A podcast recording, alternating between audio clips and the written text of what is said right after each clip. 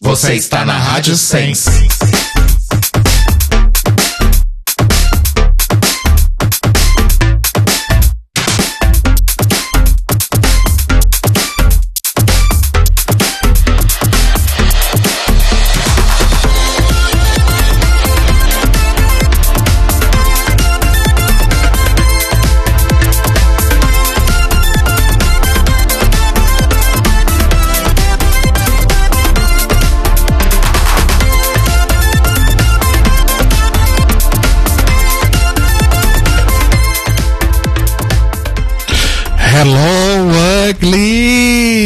Estamos começando mais um The Library is Open ao vivo aqui na Rádio Sense, em sensecast.org. Eu errei a entrada de novo, mas um dia a gente acerta, né? Eu sou o Rodrigo. Eu sou o Telo. Eu sou Cairo. E hoje nós estamos aqui para falar sobre a segunda temporada de Dragula né? Já que a terceira temporada estreia amanhã, ou hoje, se você não tá ouvindo aí o, o ao vivo, né? Exato. A gente resolveu aí falar então sobre a segunda temporada. A gente falou sobre a primeira algumas semaninhas aí atrás, dá uma olhada no nosso feed aí. E nós trouxemos um convidado que é expert no assunto para ajudar a gente a falar aí sobre a segunda temporada. Cairo Braga, quem está com a gente hoje, Cairo Braga? Hoje está com a gente ela, que é drag, ela que é modela, ela que é modista, ela que é uma personalidade das redes sociais. Ela é conhecida por vários nomes, mas hoje a gente vai usar aqui o nome de boy mesmo. Diego Bernardino, bem-vindo, meu amor. Olá. Olá! Ai, obrigado por me receberem, Mores. Imagina, é. meu anjo.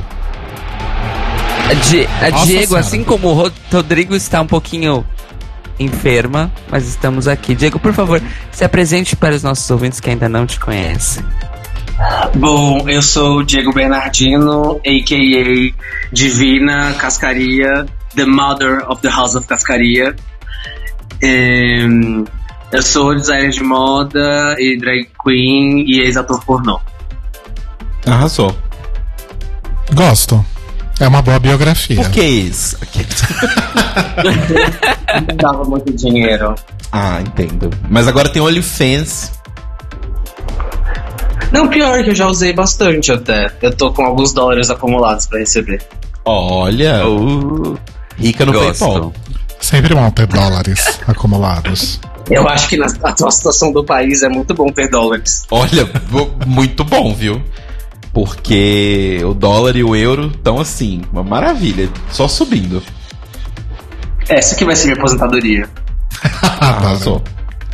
Diego, muito bem-vindo. A gente vai arrasar hoje. E a gente tem uma pergunta pra você. Exato. Diego, Vai? qual a sua drag favorita?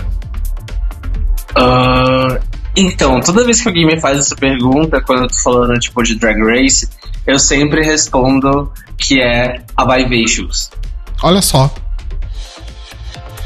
Arrasou. Porque eu acho que ela é muito foda, assim, sabe? Tipo, desde quando anunciaram o cast da sexta temporada, que eu fui atrás do trabalho dela, eu acho muito foda o fato dela ser, tipo, uma da- das club kids, tipo, originais lá da cena de Nova York. Eu acho que a gente tem que respeitar muito as pessoas que estão fazendo isso há muito tempo. Então ela é minha drag favorita de RuPaul's Drag Race.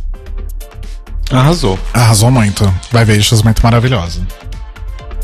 Até Katy Perry tentou se aproveitar dela já, né? Exato. Mas, Di, e, e, e, e considerando fora Drag Race, na vida, Ai, eu acho que isso é uma questão muito complicada, porque assim, acho que eu, eu gosto muito de drags que tem uma uma proposta meio que similar pra minha. Eu geralmente não curto muito drags bonitas, é, nesse padrão assim, tipo de beleza e feminilidade que a gente conhece. E eu acho que talvez já faz mais ou menos, acho que uns dois anos que eu acompanho o trabalho dela. É, a minha favorita de todas, assim, tipo, dos últimos tempos tem sido a Halloween. Arrasou. Quem? Desculpa, perdi. Halloween. Ah, arrasou. Arrasou. Na terceira temporada agora de Dragula. Sim. Olha só, arrasou muito. Temos Porque- recados? Eu Temos- acho até que. Pode falar. Pode falar, Diego. Desculpa. eu acho que é, tipo, ela é uma drag que eu sei que eu nunca conseguiria fazer as coisas que ela faz, assim. É. Eu já vi algumas fotos e realmente eu não conseguiria. Fato. Mas Temos recados? temos recados. O primeiro recado é que, como você sabe, nós somos um site que é movido a financiamento coletivo A gasolina. também. Então, se você quiser ajudar o The Libraries Open a continuar crescendo nessa ascensão rumo ao infinito, você pode entrar lá em apoia.se barra The Libraries Open e ajudar a gente com o que você puder. Lembrando sempre que, como é uma campanha de financiamento recorrente, a gente prefere que vocês ajudem com menos, mas que não atrapalhe vocês, não prejudique o orçamento mensal de vocês, do que ajudar com muito, que vai ajudar só uma vez e depois não vai conseguir mais. E esse foi o primeiro recado. O segundo recado é que ontem, do dia dessa gravação, dia 25 de agosto, foi aniversário do nosso querido amigo Fred Pavão. Então, um beijo para Fred Pavão, esse moço tão bonito e legal. E amanhã, dia que vai sair esse podcast em formato podcast, um pouco confusa essa frase, é aniversário do Lucas Romeiro, que é nosso apoiador, no dia 27 de agosto. Então, beijos pro Lucas Romeiro. Ê, Essas são as mensagens. Feliz ano novo pros lindos. Mua. Tem mais, um, tem mais um aniversário que eu quero destacar, que é o da nossa amiga Inês Barreto, que é agora na sexta-feira, dia 30. Exato, nossa bruxa particular, Inês Barreto. Beijos também, Inês. E é isso, acabou os aniversários, tem mais gente. Eu acho que é só isso. O meu recado de sempre é aquele lá do, do site, né? Entrem lá no nosso site, thelibrariesopen.com.br. E um recado importante, que talvez as pessoas não tenham se tocado, mas o Notícias Quebrando ainda estava de férias, mas retornou hoje. Então hoje lançamos aí o primeiro episódio do Notícias Quebrando pós-férias, fazendo aí um recap do que aconteceu enquanto a gente estava ausente, vivendo a vida, né? Exato. E semana que vem a gente vai ter o Notícias Quebrando especial Meet the Queens Drag Race UK, que a gente vai falar sobre as queens participantes da temporada britânica do reality da drag queen grande, alta e negra RuPaul. Exato. que agora abriu a A drag porteira. Abriu É, a porteira, eu- agora é temporada atrás de temporada. Isso porque alguém no grupo dos apoiadores disse que vai que tem rolando rumores de Drag Race Austrália, sendo que a gente já teve Drag Race Canadá confirmado, ou seja, né, abriu a porteira mesmo. E ó, eu tenho um último recado, que na verdade é um marco do The Libraries Open. Hum, Semana Diga. o passada Marco Magoga? foi a primeira. Beijo pro Marco Magoga. Mas. é, na semana passada, a gente atingiu um marco inédito do The Libraries Open, em que a gente completou 52 semanas seguidas de episódios inéditos no ar. Olha só. Significa, significa que foi o nosso primeiro ano inteiro de episódios publicados inéditos. Tudo por vocês, meninas. Olha só, não tinha, Entre, eu não tinha me tocado disso. Olha só. Entre ao vivos e gravados, não ficamos uma semana sequer no último ano do calendário sem episódios inéditos. Mua! Vamos ver se a Arrasou. gente completa mais 52, né? Porque temporada de reality show vai ter bastante, né? Pra gente completar esse conteúdo. Realmente. enfim. Mas é isso, Maurício. Vamos começar a falar de Drácula, então? Vamos. Deixa eu fazer a transição aqui. Deixa eu ver se eu não vou errar a transição dessa vez, né? Ai, é tanta coisa, tanto botão, não aguento mais. Tá vendo? Errei.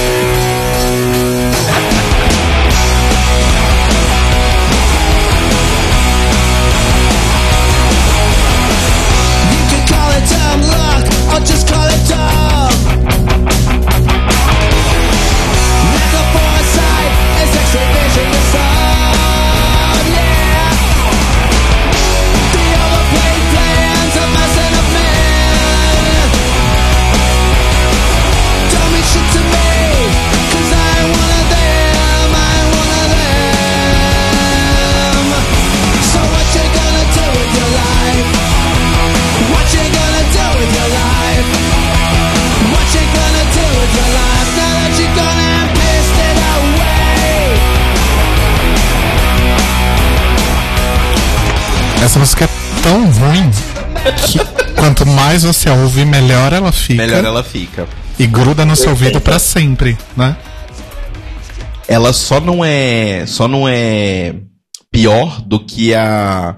O bootleg que fizeram de, de Le Tigre lá no final da temporada. Ai, que a gente vai ouvir também aqui Exato. mais pra frente.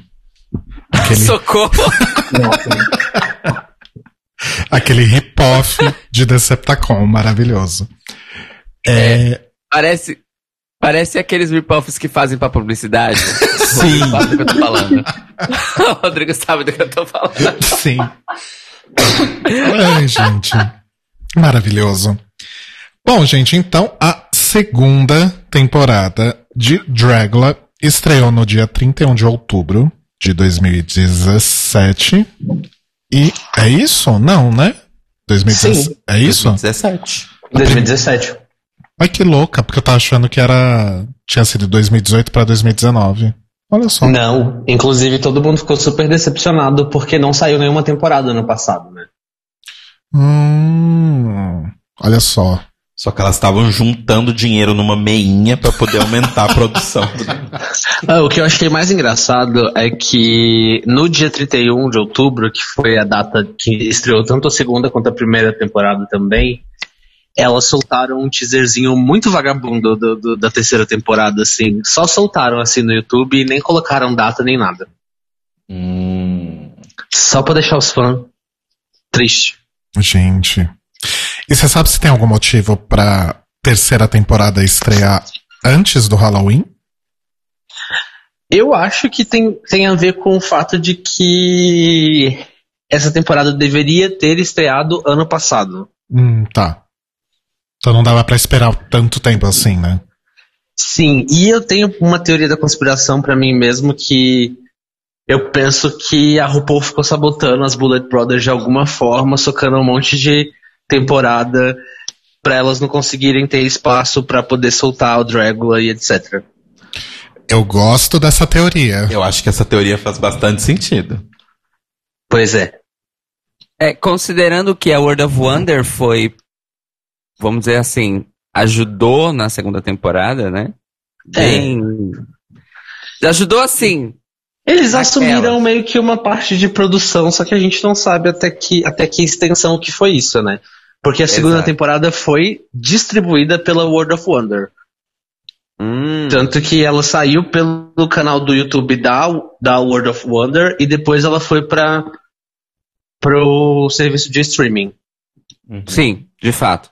É, e aí, depois que elas conseguiram fechar via World of Wonder a distribuição para Amazon Prime, aí saiu uh, tudo e Era ficou só um? na Amazon. É na uh. É, mas eu acho uma, uma ótima teoria. Na real, eu tô muito triste porque eu queria eu queria que a Amazon Prime Brasil colocasse o Dragula pra, no catálogo daqui. Gostaria Então, de deixar esse apelo. é isso que a gente tava discutindo outro dia. Não vai rolar no Brasil mesmo, né? Não vai ter no Brasil. Até, até o momento não. Ninguém sabe. É. A gente vai ter que usar torrent mesmo. Droga. Ai, como como sempre foi, não é mesmo? como neandertais. Ai, Gente, quando começou Drag Race também era só o que tinha. É que a eu gente lembro foi até hoje que, que, eu, que, eu, que, eu, que eu baixei um torrent horrível da primeira temporada, que eu achava que aquele filtro da primeira temporada de Drag Race era culpa da qualidade do torrent. Depois eu percebi. Aí, qual é o plot twist? É que não, era daquele Não era. jeito mesmo. É, Gente, que só rapidão. Voltando ao lance da, da data do 31 de outubro, pois é Halloween e tal, eu aposto que essa temporada vai acabar no Halloween. Eu também tô achando. Hum. Pois é, porque assim, é, nas outras temporadas, o, a, a periodicidade dos episódios, né, era maior, assim, do que episódios semanais. Então, é bem possível que eles coloquem essa temporada pra terminar no dia 31 também. E essa temporada vai ser semanal, isso já foi confirmado. Ah, é? Eu não sabia. Weekly episodes on our TV. É, considerando que vai começar na terça-feira, até a terça-feira, dia 29 de outubro, a gente tem 10 episódios, 10 semanas. Ou seja, dá pra ter 10 episódios. Só que a última terça, só que o último dia, né, que seria uma- a última terça, seria 29 e teoricamente, né, não 31. Mas aí eu não sei o que eles fariam. Ah, e às vezes pode ter um episódio dividido em dois, que aí solta um na terça e o outro na quinta, e aí fecha no dia 31. Sim. Ótimo. Ó, já contrata o Diego pra ser produtor. Gente, eu sou maravilhoso. O que, que essas empresas, essas, essas produtoras estão perdendo aqui, me deixando desempregado? Olha, eu acho que assim, a gente já pode fazer a máfia, né? A RuPaul tem que contratar a gente, nós três. As Bullet Brothers tem que contratar você. E a gente faz espionagem industrial, olha só. Sim, o, o importante é que a gente ganhe bastante dinheiro com isso. Tirando isso, pra mim tanto faz. Exato. Bom, então só pra resumir. Então a segunda temporada estreou em 31 de outubro de 2017, foi até janeiro de 2018. Foi aí produzida pelas Bullet Brothers, mais Out TV. E a UOL entrou ali, de repente, talvez como distribuição, pelo que eu entendo. É isso? Eu Uhum. concordo. Tá. E a gente teve 10 queens na temporada.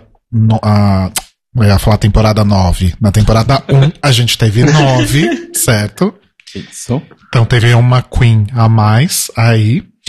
E dessa vez teve um prêmio fixo, de fato, né? Porque na primeira temporada era baseado ali nas, nas tips, né? Que, as, que os fãs davam aí ao longo da temporada Que era uma ideia boa. que era uma ideia muito boa. Mas aqui elas fixaram um prêmio, então, em 10 mil dólares, cortesia da Bible Girl. Bible Girl. Olha só. Bible Girl está cada vez mais rica, ela é poderosíssima, Exato. né? Quem Mas diria? espera. Espera.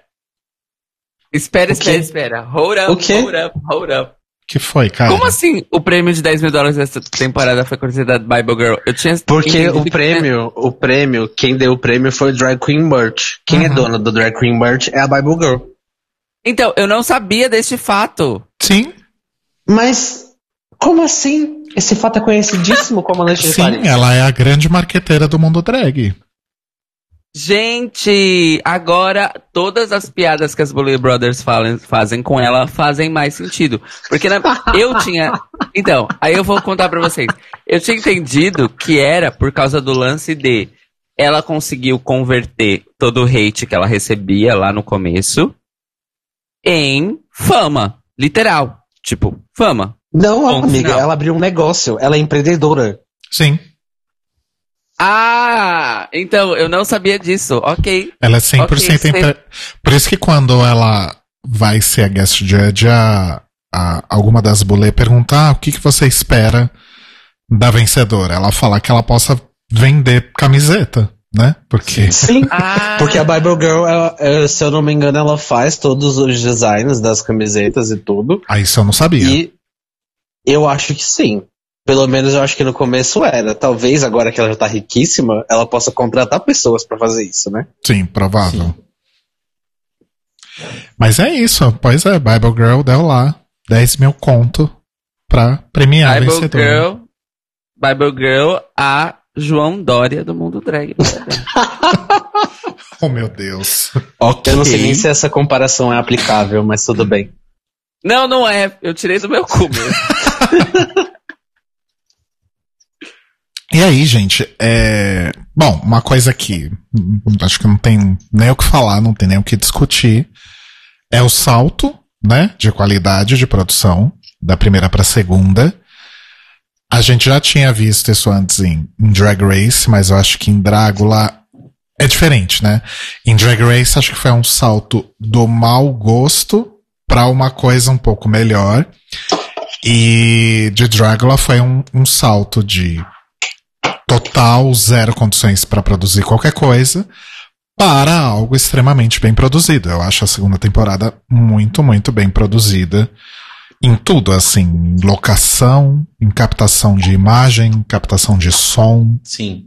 É, a captação de som, que é a coisa que acho que era mais problemática da primeira temporada, que a gente até comentou no, no nosso podcast da primeira, eles meio que conseguiram resolver 100%, assim, na minha opinião, pelo menos.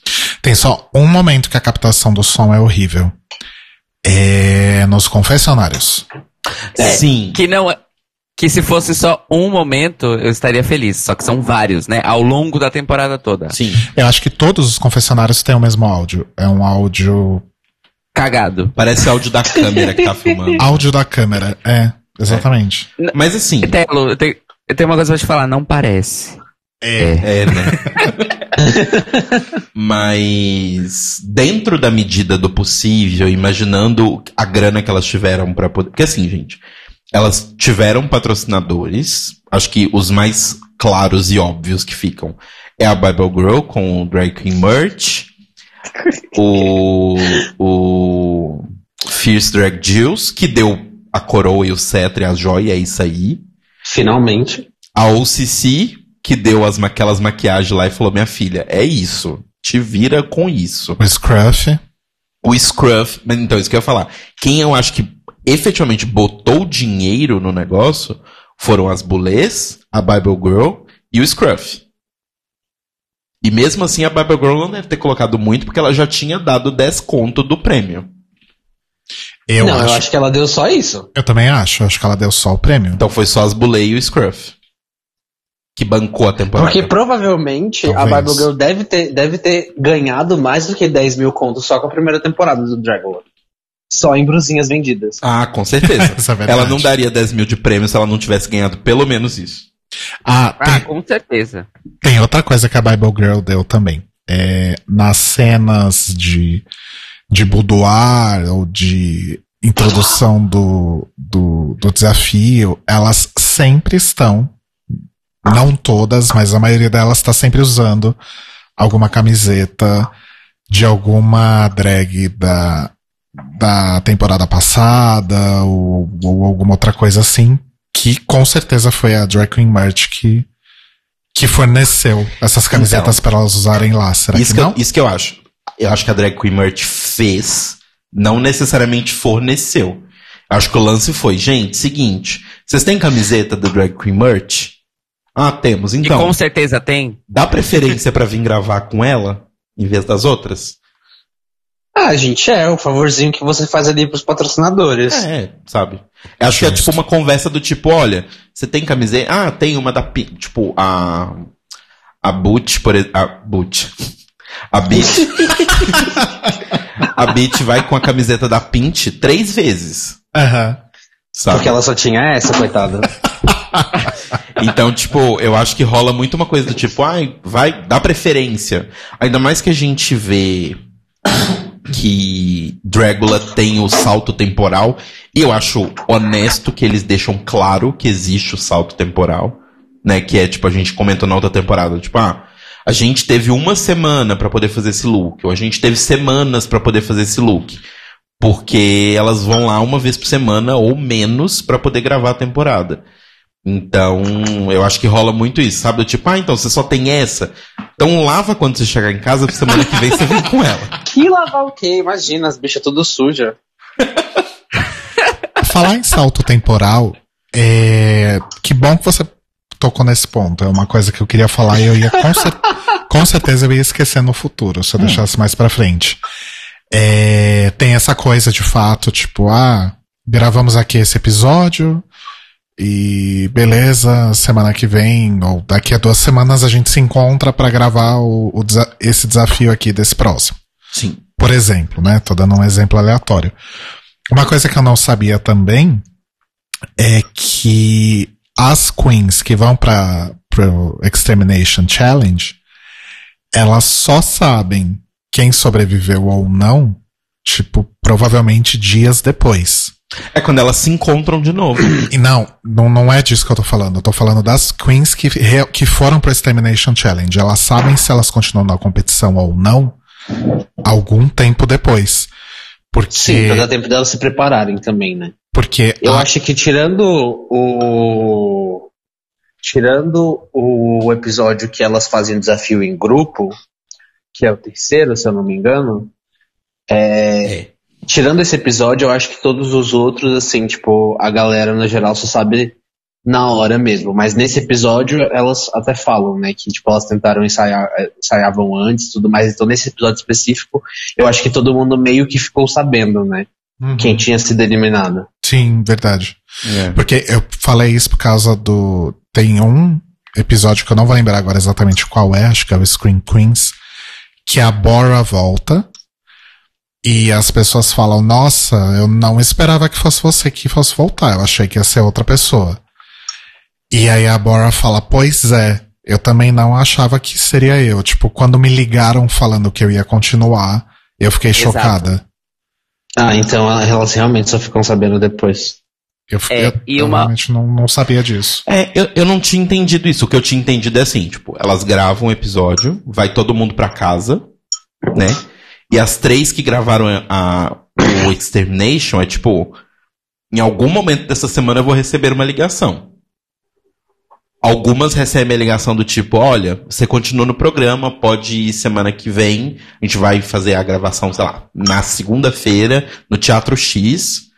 E, ao- e uma delas recebe a ligação do tipo, olha, infelizmente você foi a pessoa eliminada, a gente tem Acabou que pra combinar você, pra gente querida." gravar a cena de exterminação. Mas eu- Ah, eu acho que elas meio que gravam a cena de terminação numa lapada só, assim, de repente. Não necessariamente na ordem. sabe por que, que eu É, acho que não? Porque verdade. algumas cenas de, de exterminação tem tem externa. Hum, realmente. E as externas no lugar, tipo, a cena da, da exterminação da. Ai caramba, agora eu esqueci. Mas enfim, Da Dali, que é na cozinha? é. Mas também aquela cozinha pode ser qualquer cozinha, né? Ah, é, não, não tem nada a ver, é verdade. Não, mas eu fiz esse comentário porque o que, que eu achava? É, acabou o Extermination Challenge, desligou a câmera, alguém chegava pras três e falava, ó, você fica, você fica e você vai. Entendeu? Nossa, Essa que era assim. tristeza. Ah, não, eu, eu sempre achei. Porque o jeito que elas falam quando elas estão ali esperando, né? E aí chega as outras que estavam na exterminação, eu senti que é muito do tipo. Ninguém sabe. Sabe? Tipo, a, a produção deixa todo mundo ir pra casa, ficar de boa.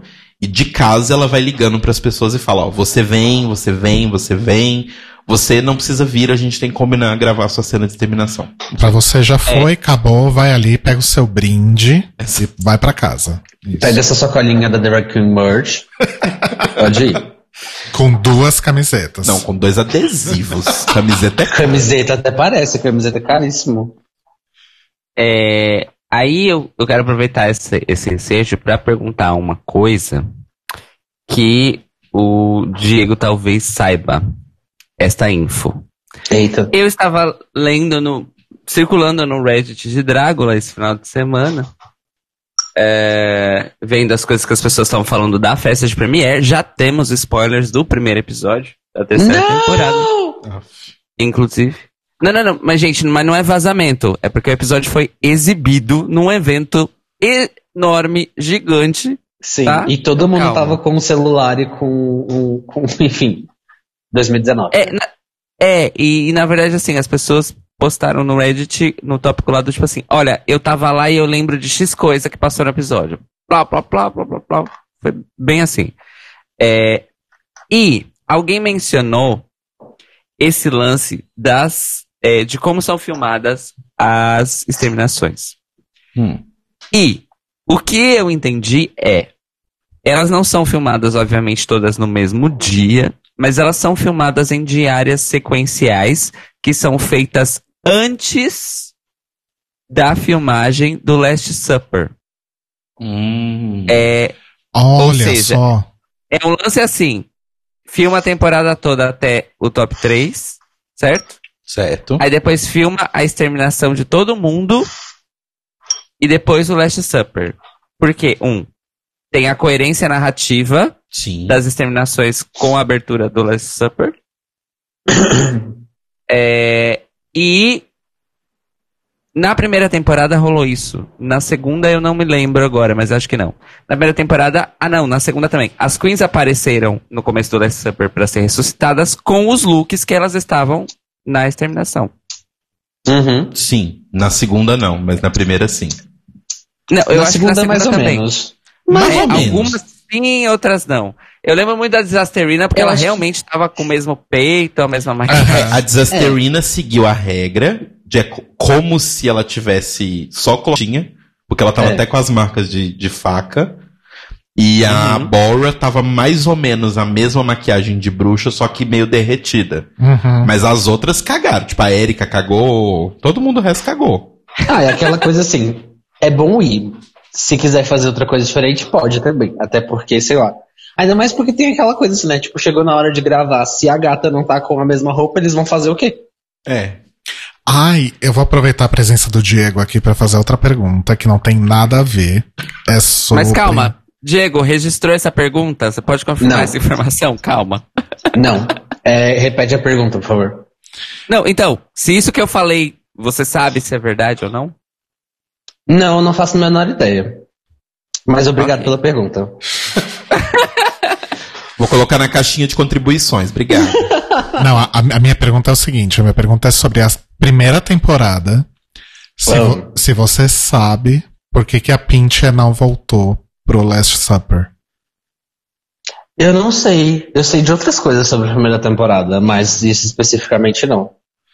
A gente acha que é conflito de agenda, provavelmente. Sim, eu, eu ouvi o, o, o, o podcast sobre a primeira temporada. Eu também acho que sim. Apesar de que, né, a Pint é de Los Angeles e, enfim, tava todo mundo ali. A primeira temporada, todas as drags são meio que LA-based, né? Uhum. Sim. Tanto que a, a namorada da Frank Doom, que é a Christina Clown, me falou que na primeira temporada Ah, é não amiga teve. pessoal? tipo, é minha amiga pessoal. Ah, ok. É, ela me falou que na primeira temporada elas não fizeram audições, né? Foi tudo, elas todas foram convidadas. Uhum. E que foi mais ou menos como aconteceu no, no primeiro Drag Race também. Sim. Que é o que faz sentido, assim, de você selecionar as gatas que você acha que vai render mais no, no show. Uhum. Uhum. Justo. Opa, desculpa. Bom, é, outra coisa que a gente teve aí introduzida nessa temporada, que não é necessariamente uma coisa nova, mas enfim, vai fazer sentido o que eu vou falar, que é o boudoir, Boudoir. Boudoir. que não era um segmento tão definido assim na primeira temporada, né? Até porque era uma sala menor que essas duas mesas aqui que a gente tá Sim. gravando. Exatamente. que vergonha que era aquilo, gente. Coitados. E aí agora existe de fato um ambiente grande o suficiente, com mesas e espelhos o suficiente para todo mundo poder se montar numa boa, né? Entre aspas, assim, né? Porque tem, eu eu acho que nessa segunda temporada dá, dá pra perceber em vários momentos que elas estão ali meio que gastando tempo pra gravar os diálogos e tudo mais, e não necessariamente produzindo ou se montando mesmo. Sim, inclusive a gente vai falar, quando a gente for falar dos episódios, a gente fala sobre os, os dramas, né, do boudoir. Nossa. Enfim, Ai, meu Deus.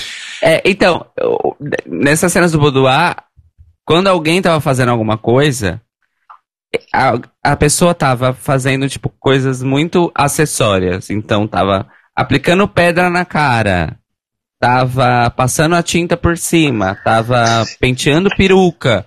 Tem um episódio que a Beach Pudding tá literalmente é, personalizando o pedestal do microfone. Sim.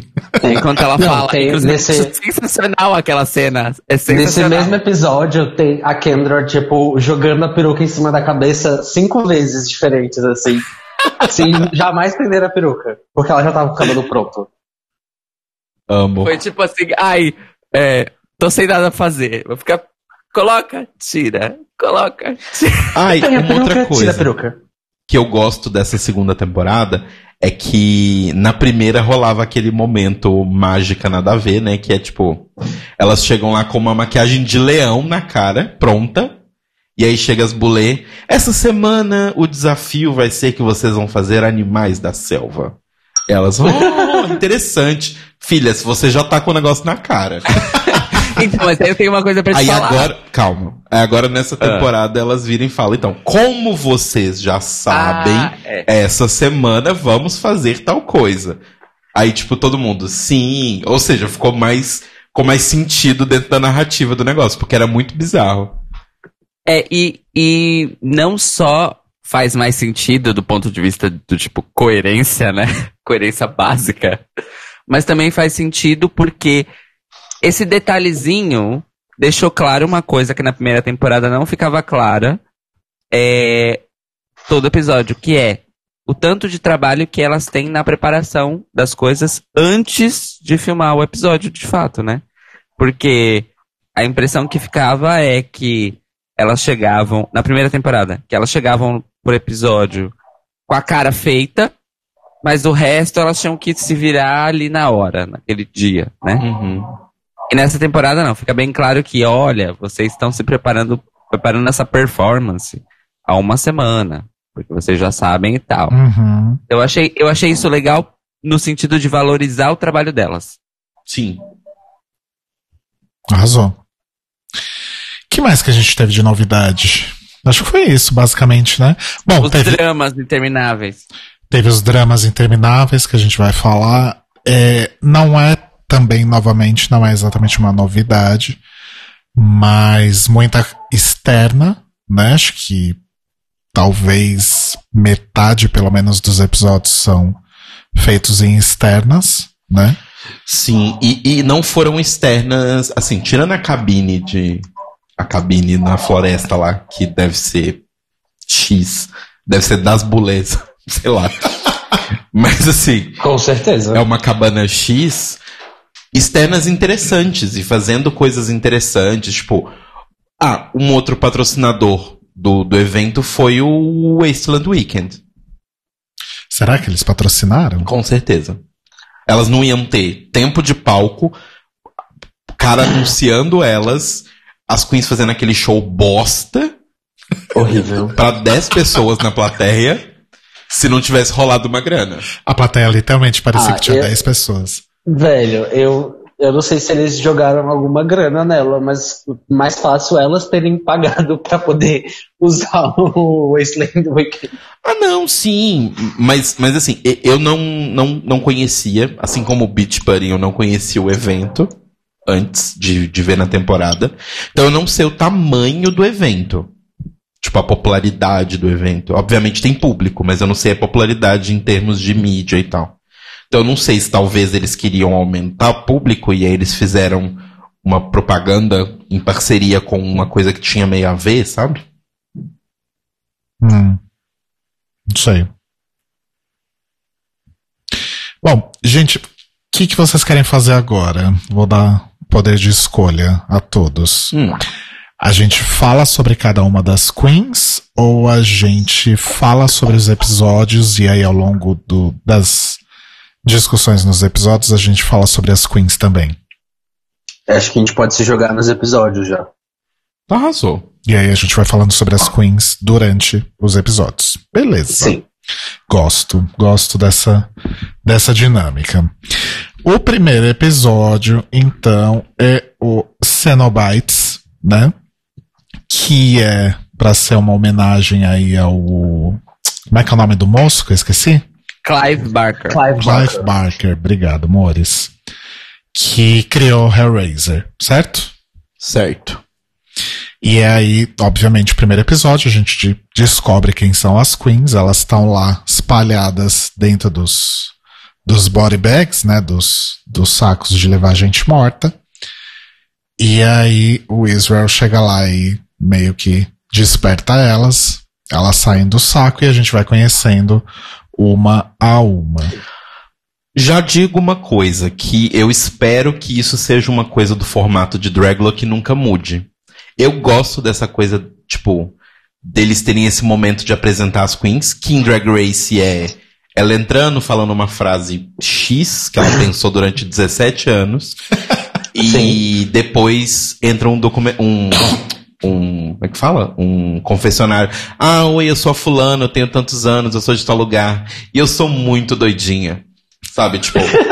mas é meio que isso. Eu gosto do jeito que Dragula faz. Porque, tipo.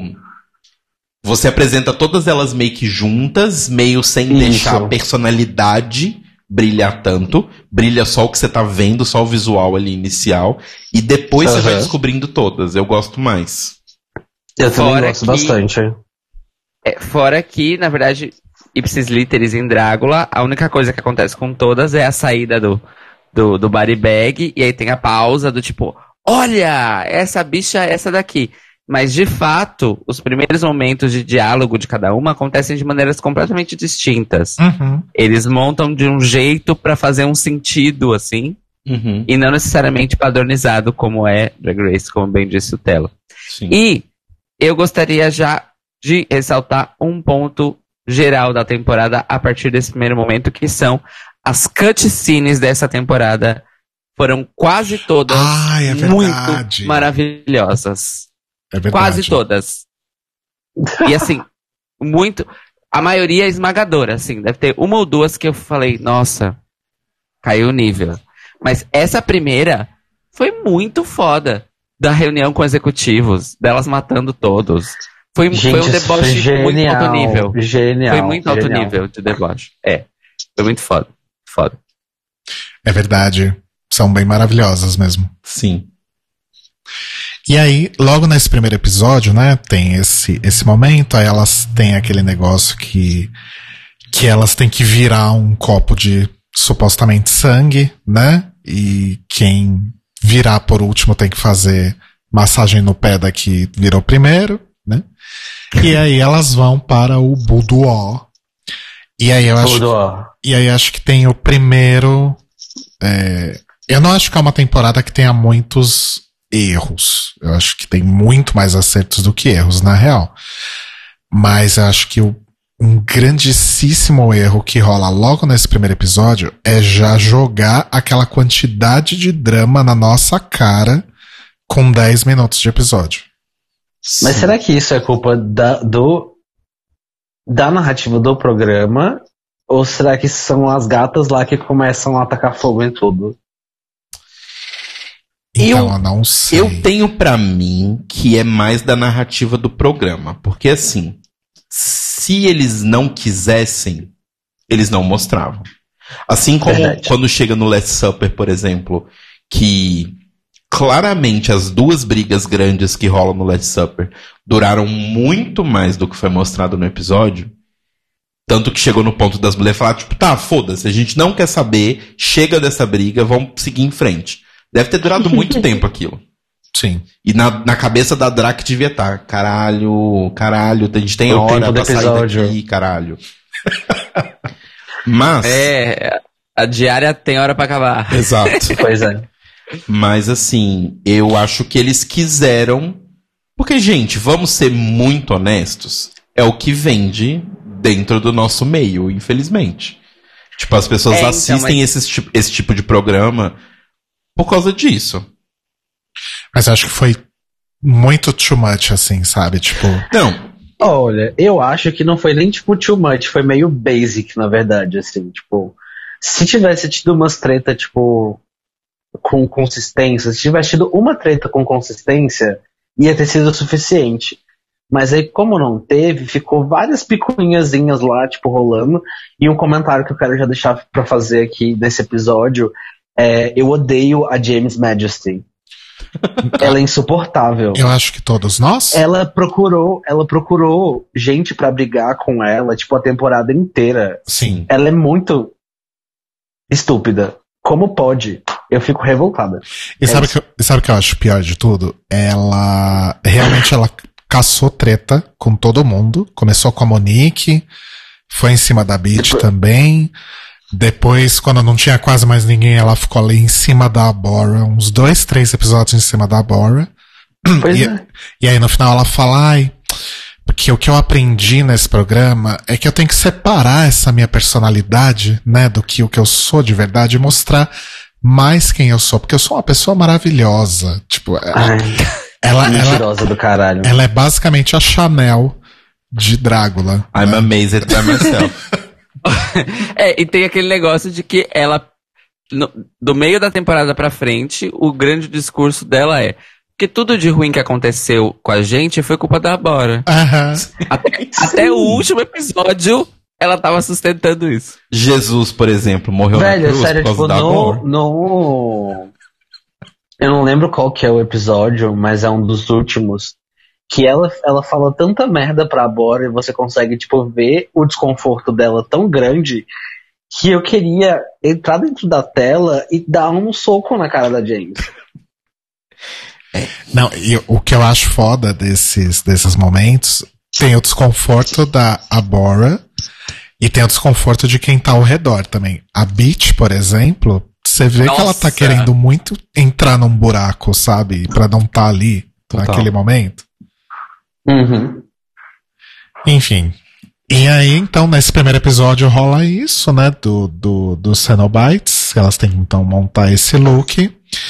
Ah, quem vai lá jogar é a Willan. Olha só. Risos, muitos risos. E quem que era o outro, gente? Esqueci quem que era o outro jurado. Ai, Moço. era um maquiador maravilhoso, né? Que eu esqueci o nome. Aqui, achei aqui no, no, no fandom tá como Gage Monster.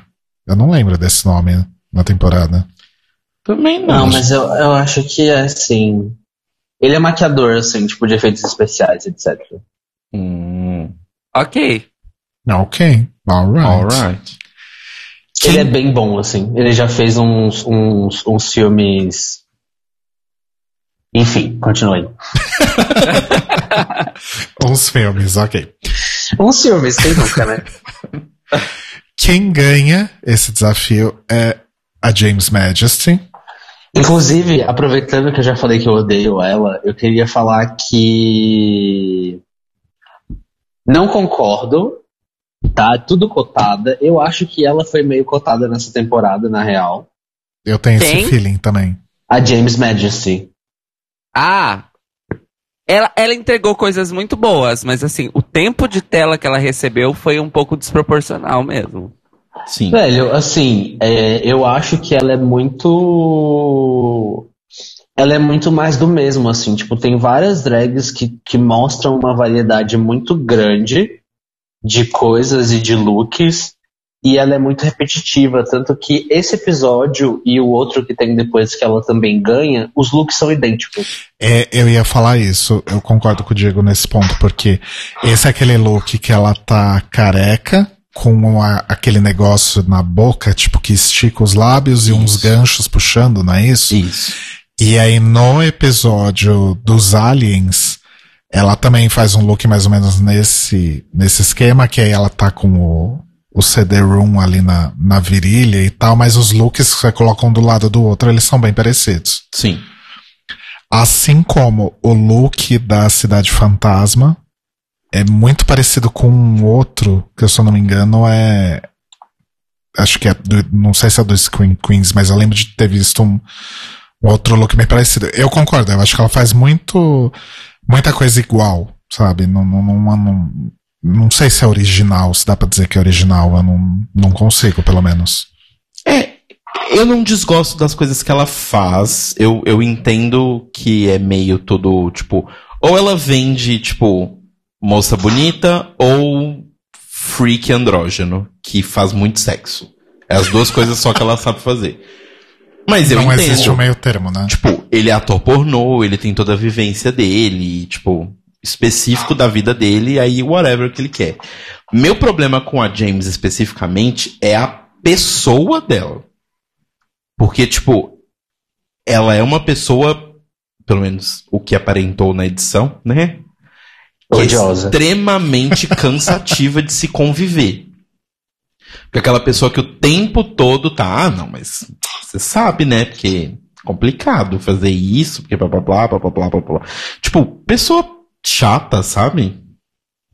Tipo, espírito negativo, sabe? Eu também não, não consegui dar muita conta dela. Espírito não. obsessor, sei lá. Enfim, mas ah, em tempo, nesse primeiro episódio eu ainda não tinha um ranço completo da James e eu gostei muito do look que ela serviu, tipo, no desafio. Uhum. Mas eu acho, mas mesmo assim eu não achei um, um look que tipo coeso o suficiente, sabe? Tipo, eu acho que tem, um- tem uma tem uma silhueta que é muito muito marcada e ela podia ter transformado os materiais de uma forma mais interessante. Entendi. Sim. É.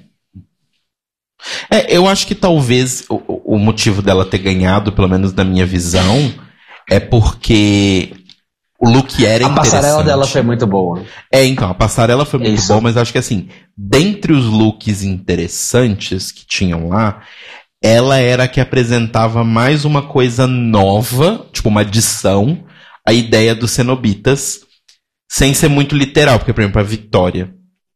A Vitória, ela realmente parece alguns dos personagens do filme. Então Uhum, talvez estava tipo, muito próximo do que já existe, e aí eles falaram, hum, ok, tirando as que fizeram meio que uma cópia, um cosplay ou um cospobre do filme, quem fez coisas interessantes? E aí realmente o, o look da James sobressai, pelo menos pra mim.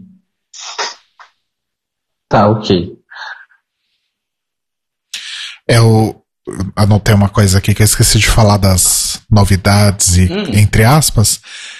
Tem também o lance do Let's Pass Judgment, né? Então tem primeiro o Deliberation, aí depois elas julgam, né? O, o Pass Judgment, que elas trazem elas de volta.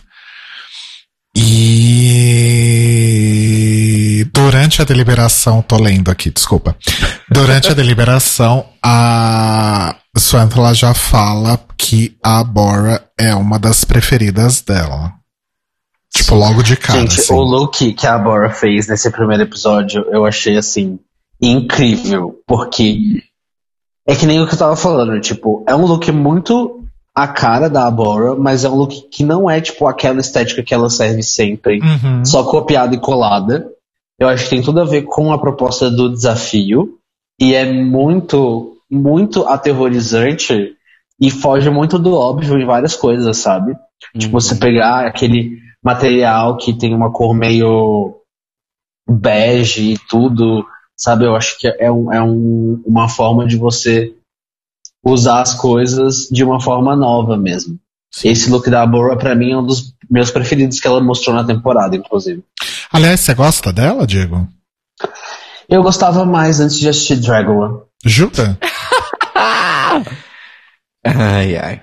Então, Olha, eu acho que ela tem uma estética muito incrível. O, o- a forma como ela desenvolve as, as coisas que ela que ela produz, que ela usa e tudo isso é, é muito bom, assim. Tanto que no Instagram ela posta algumas coisas assim, tipo de desenhos que ela faz, de processo, assim, Uhum. tudo mais. É, mas eu não sei, depois, depois de. Depois, acho que depois do Dragon e tudo mais ficou meio repetitivo só. Hum, Não que seja entendi. ruim, tipo, é bom. Mas é. Entendi. É amor. É porque eu só conheci ela por causa de, de Dragula, na verdade. Na verdade, a primeira vez, é, eu não sei nem se. Acho que você sabe disso, porque você ouviu o, o episódio que a gente fez sobre a primeira temporada. A gente tá meio que sendo descabaçado de Drácula gradativamente, né? A gente meio que Parabéns. começou a assistir esse ano, os três. Sim. Os três, não digo eu, eu Telo e o Cairo. Sim, E- eu falava isso pro Cairo há décadas já. Assista! Cairo tá aí, inclusive? Isso é- Ah, tá aí. Isso é a real realidade da situação, amigas. eu, vou- eu não posso negar, infelizmente. E valeu a pena. Eu tenho certeza Super. que sim. Então, assim, a primeira vez que eu ouvi falar da Bora foi no começo do ano. Não é nem começo do ano, faz, faz bem pouco tempo, eu acho. Enfim. É, Então, porque ela foi bem fan, fa- fa- fa- fan favorite. Não porque ela já fosse, tipo, drag há muito tempo. Mas porque, que nem co- como ela fala, tipo, no começo desse episódio, tipo, ela fez uma campanha muito grande para se tornar conhecida dentro do meio drag monster, assim, tipo. Então ela produzia muito conteúdo pro Instagram, ela enfiava um monte de hashtag, ela saía seguindo tudo quanto era drag monstro, assim, e tudo mais. Então, tipo, ela se esforçou para se tornar conhecida dentro desse meio. Pra, de certa forma, tipo, merecer o, o lugar dela, tipo, dentro do Dragon. Então ela entrou na temporada como uma das favoritas já. Entendi. Não, porque eu ia falar que eu conheci ela por causa daquele pageant que a Alaska fez meados Que do ela ano. ganhou, inclusive. que Aham. ela ganhou. E aí só depois que eu fui ver que ela tava na segunda temporada de Dragula, mas acho que a gente já tinha, a gente já tinha visto a primeira e tava enrolando pra ver a segunda. E assim, é, comecei a seguir ela no Instagram e tal, e eu fiquei meio obcecado, assim, tipo, durante algumas semanas no Instagram, todos os dias no Stories eu publicava a Bora do dia.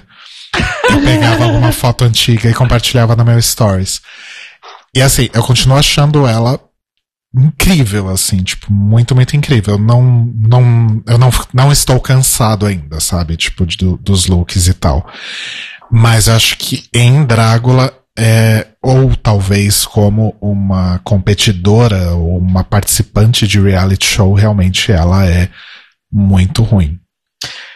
Então, eu ia falar isso é um sobre problema, isso. né? Pra mim, quando. Porque assim, eu, eu também fui entrando aos poucos no mundo e tal.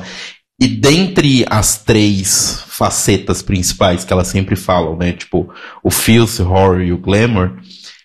A Bora tá na faceta que eu mais gosto desse universo, que é o horror. Que é o que eu acho mais legal. Mas ao mesmo tempo, eu acho ela muito fraca na questão de competição. E eu acho que ela tem problemas graves com relação à forma como ela age diante das coisas, que é muito diferente da forma como eu ajo diante das coisas. Enfim, eu não tenho nada necessariamente contra a drag dela, mas baseado no tanto que me falaram de Abora e o que eu vi na temporada e no Instagram dela pós, porque eu não fui vasculhar lá no- nos infinitos lá embaixo, no que eu vi atual do Instagram dela e na temporada, eu achei ela tipo, hum, ok. Mas nada do tipo, caralho, que foda, sabe? Tipo, algumas dessa temporada nova, da terceira, eu vejo as fotos assim que. Porque eu não sigo muita Queen no Instagram, eu sigo mais boy e coisas de design. Mas assim, é, as- eu vejo algumas fotos e, tipo, é uma coisa chocante. Tipo, a Halloween mesmo que os meninos estavam falando, o Diego falou, ela posta umas coisas que eu fico, tipo, caralho, sabe? Tipo, você é um ser humano que tá fazendo isso? eu Nossa, nunca é ver- senti isso da Gente, Bora. Então, eu acho que como eu conhecia a Bora já, tipo, antes do Dragula, antes da, de- dela ter sido anunciada e tudo mais, bem na época que ela tava, tipo, trabalhando pra caralho e se fazendo conhecida mesmo, eu acho que eu fiquei acostumado com a estética dela. Então, tipo, já não é mais uma coisa que me surpreende, mas é muito bem feita. Tanto que ela foi copiada num reality show é, chileno que chama Versus Drag Queens. Eles fizeram um episódio na segunda temporada que era uma coisa meio. é, não drag monstro, mas enfim, tipo uma drag mais alternativa. E teve uma das competidoras que fez uma maquiagem idêntica à da Abora, Hum. Incluindo o nariz, o bico, quer dizer? incluindo o nariz. Eita. Gente, assim, mas ela né? nos créditos ela fala tudo assim que foi Ah, pra bom. na Abora e tudo mais. tá? E teve uma Ah, outra também nesse mesmo episódio, nesse, nesse, nesse reality que, fe- que copiou uma maquiagem da James Magus. Olha só o impacto de Drácula. Eu acho que agora da, da terceira temporada, quem me. Quem me causou esse impacto que a Bora causou, causou também É a. É Jovska que fala? Ou Jovska mesmo? Jovska. Jovska. Ela foi. Eu acho que é Jovska. Quando eu vi o Meet the Queens da. Meet the Queens, a louca, né? Quando eu vi a apresentação das, das Monsters da terceira temporada e eu vi a, a Jovska, eu fiquei tão chocado quanto eu fiquei quando eu vi a Bora pela primeira vez, sabe? Uhum. É, Espera- e eu Sim, acho que assim- tem uma coisa que é meio próxima, que é assim, são duas queens extremamente da parte do horror, e que elas pegam vários elementos que não são, tipo, necessariamente aterrorizantes e transformam eles em elementos extremamente aterrorizantes. Sim, exatamente. E eu acho também, assim, só fazendo esse link, esse gancho, que ah, a entrada da Yovska na terceira temporada é pra compensar o fiasco da Monique, que supostamente seria a, ah, eu sou herdeira da estética Tranimal da temporada e foi uma grande merda. Sim. Ai. E, Sim. e a Iovska, e a Iovska, ao que tudo indica, apesar de sempre estar usando uma máscara, mas não é aquela mesma máscara sempre. Ela faz umas esculturas. Mas é a Monique não, não usa a mesma máscara. Ela tem mais de 20 de designers. Ah, Só claro. que todas aparentemente são idênticas. É. A, a Monique é a, é a Willan das máscaras, né? Adoro. Bom, então nesse primeiro episódio, quem fica pro Extermination é a Felony Dodger, a Monique, né? Monique! E Erika Clash. Eu queria parar só um momentinho pra gente enaltecer Erika Clash aqui. Sim! Que eu acho que é Maravilhosa. A alma da temporada. A grande narradora É o da bom temporada. senso da temporada, né? Vamos, vamos dizer assim. É a única pessoa ali com, tipo, gente. Então, ela e a Disasterina eram as Sim. únicas que falavam assim, então, é. Vamos, Vamos parar com essa parar? palhaçada, vamos. Vamos trabalhar? Já Vamos deu, trabalhar, né? menina. Já deu, não acha que já deu? Mas. Erika é muito maravilhosa. Então, mas a gente tá falando da Monique e desse primeiro episódio, e eu queria falar do momento, pra mim, que é efetivamente o momento de terror dessa temporada. Hum, É a única coisa dessa temporada que eu falei, caralho. Porque assim, gente, é, para quem escuta The Libraries Out já sabe, eu sou bastante medroso. Bastante medroso. Do tipo, eu não assisto filmes de suspense um pouco mais tensos com o Rodrigo se já está à noite. Se o sol baixou, a gente não vê. É. Não pela questão da, da escuridão em cima, pela questão do tempo até dormir. Eu sei que a minha cabeça não vai esquecer o que eu vi antes de chegar a hora de deitar na cama. Logo, eu não quero ver. Mas a Monique com aquelas agulhas entrando dentro dela. E ela olhando pra câmera falando. com aquela máscara. Isso pra mim é tipo terror. Olha, Olha. é, eu acho que a, a Monique, o rolê da máscara dela eu acho muito legal, mas realmente ela, tipo, não tem, assim, tipo, uma, uma... Acho que um, um commitment, sabe? Tipo, de, de, de transformar aquilo em outras coisas e, e, e dar uma variedade pra pra aquilo. Sim. Tipo, cabe muito bem pra. E os looks dela são muito básicos. E não só, tipo, os looks na temporada, mas assim. É... No Instagram e tudo, tipo. Isso... E eu gosto muito dela, assim, tipo, como performer e tudo mais. Mas eu acho que. Bom, ela provavelmente chegou num ponto em que ela tá, tipo, confortável, que ela consegue, tipo, fazer o dinheiro suficiente pra pagar o aluguel e a cesta básica do mês. E é isso, e tá bom, vamos seguir aqui. Uhum. É, e. Deve, e, e- Perdão, perdão. Na temporada, ela se mostrou uma pessoa meio difícil de conviver, pra dizer o mínimo, né? Sim. Sim. É... Qual que foi aquela da primeira e- temporada também que deu problema com todo mundo? A Úrsula.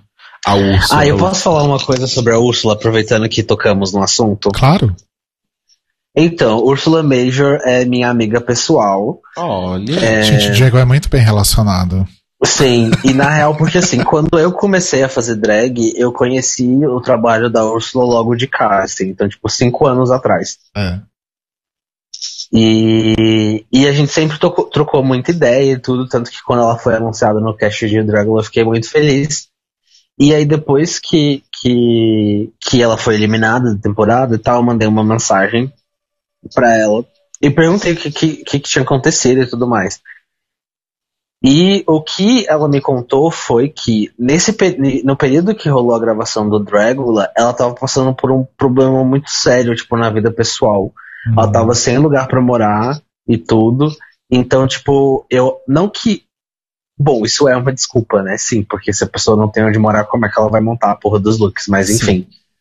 É, então eu acho que o desempenho horroroso que ela teve na temporada e até mesmo, tipo, essas tretas com as, as, as outras participantes foi por conta disso. Mas enfim, depois que, que, que ela saiu do Dragula, ela tá muito bem, já fez turnê na Europa, já fez turnê no México, tá trabalhando pra caralho, eu tenho muito orgulho de minha amiga. Obrigado. Mas ela realmente pareceu ser, pelas coisas que eu vi fora também, ela realmente pareceu ser muito, muito foda. E, enfim, a gente tá escolado nessa coisa de reality show, né? A gente sabe É. que coisas acontecem e que existe uma vida além do que tá sendo mostrado ali, Sim. né? Então, nitidamente algo tava rolando. né? Sim, sim. Mas, mas realmente, assim, sob- voltando pra Monique e tal, meu problema com ela é que ela parou ali, né? Tipo, ela tava confortável em ficar estável naquele ponto e não ir pra frente. É, e ela até fala no, na Last Supper, ela fala que ela nunca achou que ela fosse ganhar. Ela queria estar ali, Uhum. né? Mas ela não, nunca chegou com convicção que ela ia de fato até o final e ganhar a temporada. Sim.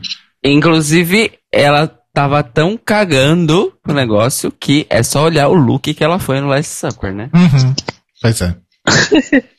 Ah, mas assim, eu imagino que, que tipo, a Monique já é, tipo, muito super monster, assim, sabe? Tipo, na personalidade dela e tudo. Então, eu acho que ela colocou menos esforço nas outras coisas que ela preparou, principalmente nos looks, assim, porque você vê, tipo, o... a- no primeiro episódio, especificamente, a máscara dela tava muito legal. Acho que tinha uma história ali e tudo mais. Só que, tipo, do pescoço pra baixo, que nem os jurados falaram, tipo, Sim. não tinha mais nada, assim. Sim, Ela tava com uma roupinha vagabunda e é isso. sim. Sim.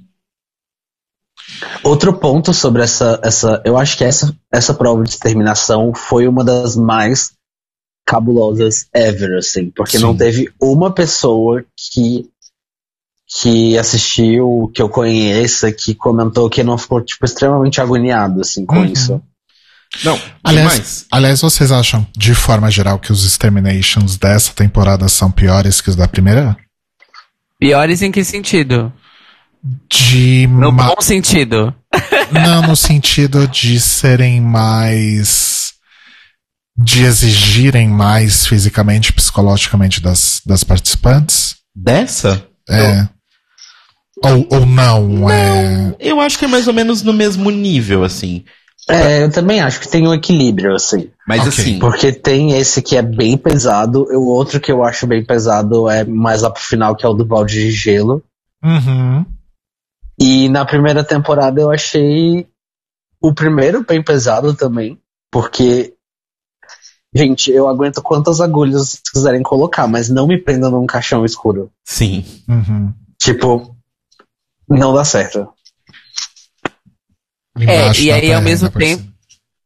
E ao mesmo tempo a gente tem Extermination Challenges completamente ridículos, trash, merda, bosta, tipo teste do polígrafo. Ah, eu achei legal, porque aquilo ali foi só pra dar, um, dar, um, dar uma saco- chacoalhada assim no meio da temporada. Falar assim, Ai, nossa. vamos jogar aqui as, as cartas na mesa. Eu nossa, gostei eu também. achei. Eu não, eu Eu não me achei- incomodo com o do polígrafo, mas esse primeiro pra mim realmente é assim. Acho que é assim como da outra temporada, o primeiro já é chutando a porta. Esse, se eu tivesse ficado no bottom desse episódio, eu ia embora nesse, neste momento. Eu ia falar, não, não, não, não, não, não precisa furar, não. Eu não precisa nem colocar. Vai. Eu achei engraçado porque, se eu não me engano, é, no total elas ficaram com 16 agulhas. Sim. Nossa, gente. Todo. E aí a Frank Doom, no dia seguinte que saiu esse episódio, ela postou uma foto com 145 agulhas nas costas. Não, Chocado. nossa, a- vocês estão perdendo a cara que o Telo fez. Telo. E assim, gente, uma- se você acha 145 agulhas muita coisa, espera pra ver o que a Halloween vai trazer aí nessa próxima temporada. Porque Eu ia falar exatamente isso. Eu ia falar assim. No caso da Hollow Eve, ela não precisa de extermination. Ela usa nos looks. Não, sim, eu, eu já vi looks dela. Mas o meu problema, gente, não é a agulha já estar na pessoa e a pessoa tá ali fazendo um look, igual ela faz, tipo, ela faz como se fosse tipo umas joias no corpo dela feita de agulhas. A minha questão é quando eles enfiam ainda mais aquela gigantesca. Não, a, a, a- quando tá enfi- tava enfiando as, as menores no braço, eu ainda tava de boa, pensando, ah, talvez eu conseguisse se eu estivesse eu não lá. conseguiria. A hora que chega a grandona no peito, Nossa, gente. Ai, eu tô começando a tremer só de pensar. Vamos pro próximo episódio. bom, Mas aí, então, é só uma coisa que eu queria pontuar desse primeiro episódio, que apesar dela ter sido eliminada, a Felony Dodger é uma drag muito legal, ela serve uns looks muito bons, acho que compensa muito, tipo, seguir ela no Instagram. Porque ela, ela produz uma- umas paradas bem legais, assim. E ela é muito fofa. aí eu vou atrás depois, porque sinceramente eu não acabei não indo atrás dela não. Ela é eliminada porque é gongada, inclusive porque tava usando botas de Club Kids de 1993. E, Eu concordo. e inclusive, a, hora que ela tá saindo do palco, a Willan vira e fala, quit drag. Ai, gente, a- Willan foi muito engraçada nesse episódio, eu tenho que admitir. Foi, foi realmente. É... Gente, essa participação da Willow no Drag Love foi melhor do que ela em todo o Drag Race. Sim. Fala. E a Felony, gente, passou tão batida pra mim que quando chegou no Last Supper dessa temporada, e aí passou por elas e tal. Vamos começar com a Felony. E eu, quem? Felony. Ai, desculpa. Tipo Alissa Summers. Sim, exatamente. Bom, aí no episódio 2 a gente tem lá a cutscene com ressuscitando o Shawn Morales. né? Maravilhosa. Fazendo a piada do, do cheiro, né? Porque tem aquela coisa que a gente já comentou aqui, que as pessoas falam que o Shawn Morales fede horrores. Isso, que a Suantula fala, não, eu sei que é ele, pelo cheiro eu sei que é ele. Ai, gente, dependendo ali do, do futum, tem gente que gosta e aprecia. Não Sim. tem problema. Tem gosto pra tudo. Eu acho ótimo. É, e aí faz aquela coisa meio Frankenstein, né? It's alive, it's alive. E aí, esse episódio eu gosto muito, muito, muito desse episódio. É um dos, dos primeiros episódios com externas, né? Que elas vão pra um lugar lá que é como se fosse uma cidade fantasma e tem que fazer looks baseado nisso, né? Nessa coisa do, do Velho Oeste, cidade fantasma, etc. É, na verdade, fantasmas do Velho Oeste, né? Que elas falam. E aí a gente tem aquele look maravilhoso da Abora, né? Melhor look dela da Gente. temporada. Que é Nossa, aquele lance. Sinceramente, Aquele lance eu acho que ela devia ter ganhado esse episódio. que é uma coisa meio cartoon anos 30, assim, né? Tipo. Gente, essa referência é tão genial e assim, a forma como ela executou com as props em 2D e Uhum. tudo é incrível. Sim. Aclamada. E eu também concordo com o Diego. Ela é que tinha que ter ganho esse episódio. Mesmo Porque é porque, a, seguinte- inter- a interpretação dela também foi muito assombrosa. Puta que pariu. Gente, a Victoria é e provavelmente vai ser a melhor maquiadora que já passou no Dragula. Com certeza. Isso é, tipo, inegável. As coisas que ela produz são, assim, tipo, de um nível absurdo de tão bom. Mas a bichinha não tem nada de personalidade. Sim. É Eu verdade. sinto muito. É verdade. Os fatos são os fatos, América. A Vitória é que fez a Fortune Teller, né? Que Isso. pega fogo. Isso. Então, a ideia é maravilhosa, mas a performance foi qualquer coisa, né, gente? Não sei. Então, eu acho que o que impressionou elas na performance é o fato dela ter entrado dentro do negócio pegando fogo, que ela realmente poderia ter pegado fogo junto. Hum, Eu acho que isso foi, tipo, o, o momento chocante. sei. Bom, a Beach é criticada por usar supostamente a mesma máscara de, de látex de novo, né? Criticada por quem? Por James Madison, ah, não foi a mesma máscara. Ela pegou o látex do- da primeira semana, pintou de novo e colou na cara. É, mas não é. Aliás, Eu acho que assim, é, para mim, o que menos faz sentido no look da Beach é é o fato de, tipo, ela tá servindo aquela história da pessoa que se afogou e tal, e ela tá toda estourada, porque isso pra mim não faz. não tem nada a ver, assim, com Sim. quem tá afogado. É, do que, tipo, o fato dela ter usado, tipo, o mesmo látex. Que- Porque, velho, você tá numa competição. Provavelmente ela deve ter tido, tipo, sei lá, uma semana que seja pra, pra poder fazer esse segundo look. Se você vai fazer peruca, vai arrumar roupa, vai desenvolver uma maquiagem, não sei o que, fazer props. Qual o problema é você pegar uma porra de um látex e você ta- tacar outra tinta em cima de um látex que já tá seco? Sim. Não tem problema nenhum. Mas olha, eu fico muito feliz que ela tenha sido muito criticada por isso, porque desse episódio pra frente ela abandona es- Yes! es- essas coisas, né? E começa a fazer coisas que realmente funcionam muito pra ela, principalmente no aspecto glamour da Sim, coisa. ah, né? uma outra coisa também, uma outra que eu acho que também ficou muito tempo tentando servir alguma coisa que os jurados gostariam e que só depois que realmente, tipo, serviu coisas genuínas assim dela foi a Desasterina. Sim. Porque, tipo, Uhum. A Desasterina é uma das drags que, que eu mais gosto porque eu me relaciono muito com a estética dela, de que, você- de que é tipo essa coisa super colorida e totalmente trash e bagunçada, assim. E aí eu acho que, tipo, nos primeiros episódios ela servia uns looks muito bons, só que não tinham nada a ver com a Desasterina, assim. Uhum. É, As próprias Bolê comentam isso, né? Que tipo, ah, a gente não Sim. tá vendo a desasterina que a gente conhece, né? Sim. Sim, porque, porque eh, eu já sigo a Desasterina há bastante tempo também. Então, tipo, eu sempre via aquelas coisas que ela fazia e tudo mais, e, tipo, ver os looks que ela serviu, eu acho que principalmente no primeiro episódio, assim, que no primeiro episódio foi, assim, surreal de tão diferente que era, tipo, de tão, tipo, fora do que eu esperava dela, por exemplo. Uhum. Sim. Que mais que a gente tem nesse episódio? Tem esse look da Bora, tem, a gente falou do look da Beach da, e da Victoria. Tem aquele look super pedestre da James, né? No, Sim. no balancinho. Super que- sem graça. Vamos ver o que, que ela perdeu. Ó, o balancinho. É, O look mais pedestre ainda da Erika, gente, aquilo é triste. Ah, eu gostei eu desse look do Erika. da Erika Ai, também. gente, eu não consigo. Eu acho divertido. Eu gostei, eu acho que tem super a ver com o rolê todo, assim. Uma coisa que eu não gostei desse episódio, e que é um comentário geral que tem que fazer, eu acho que a Dolly é superestimada pra caralho. Sim, é meio X pra mim o look dela. Tipo, ah, é um Witch Doctor normal. Se você for em qualquer Comic Con por aí, você vai encontrar muito melhor.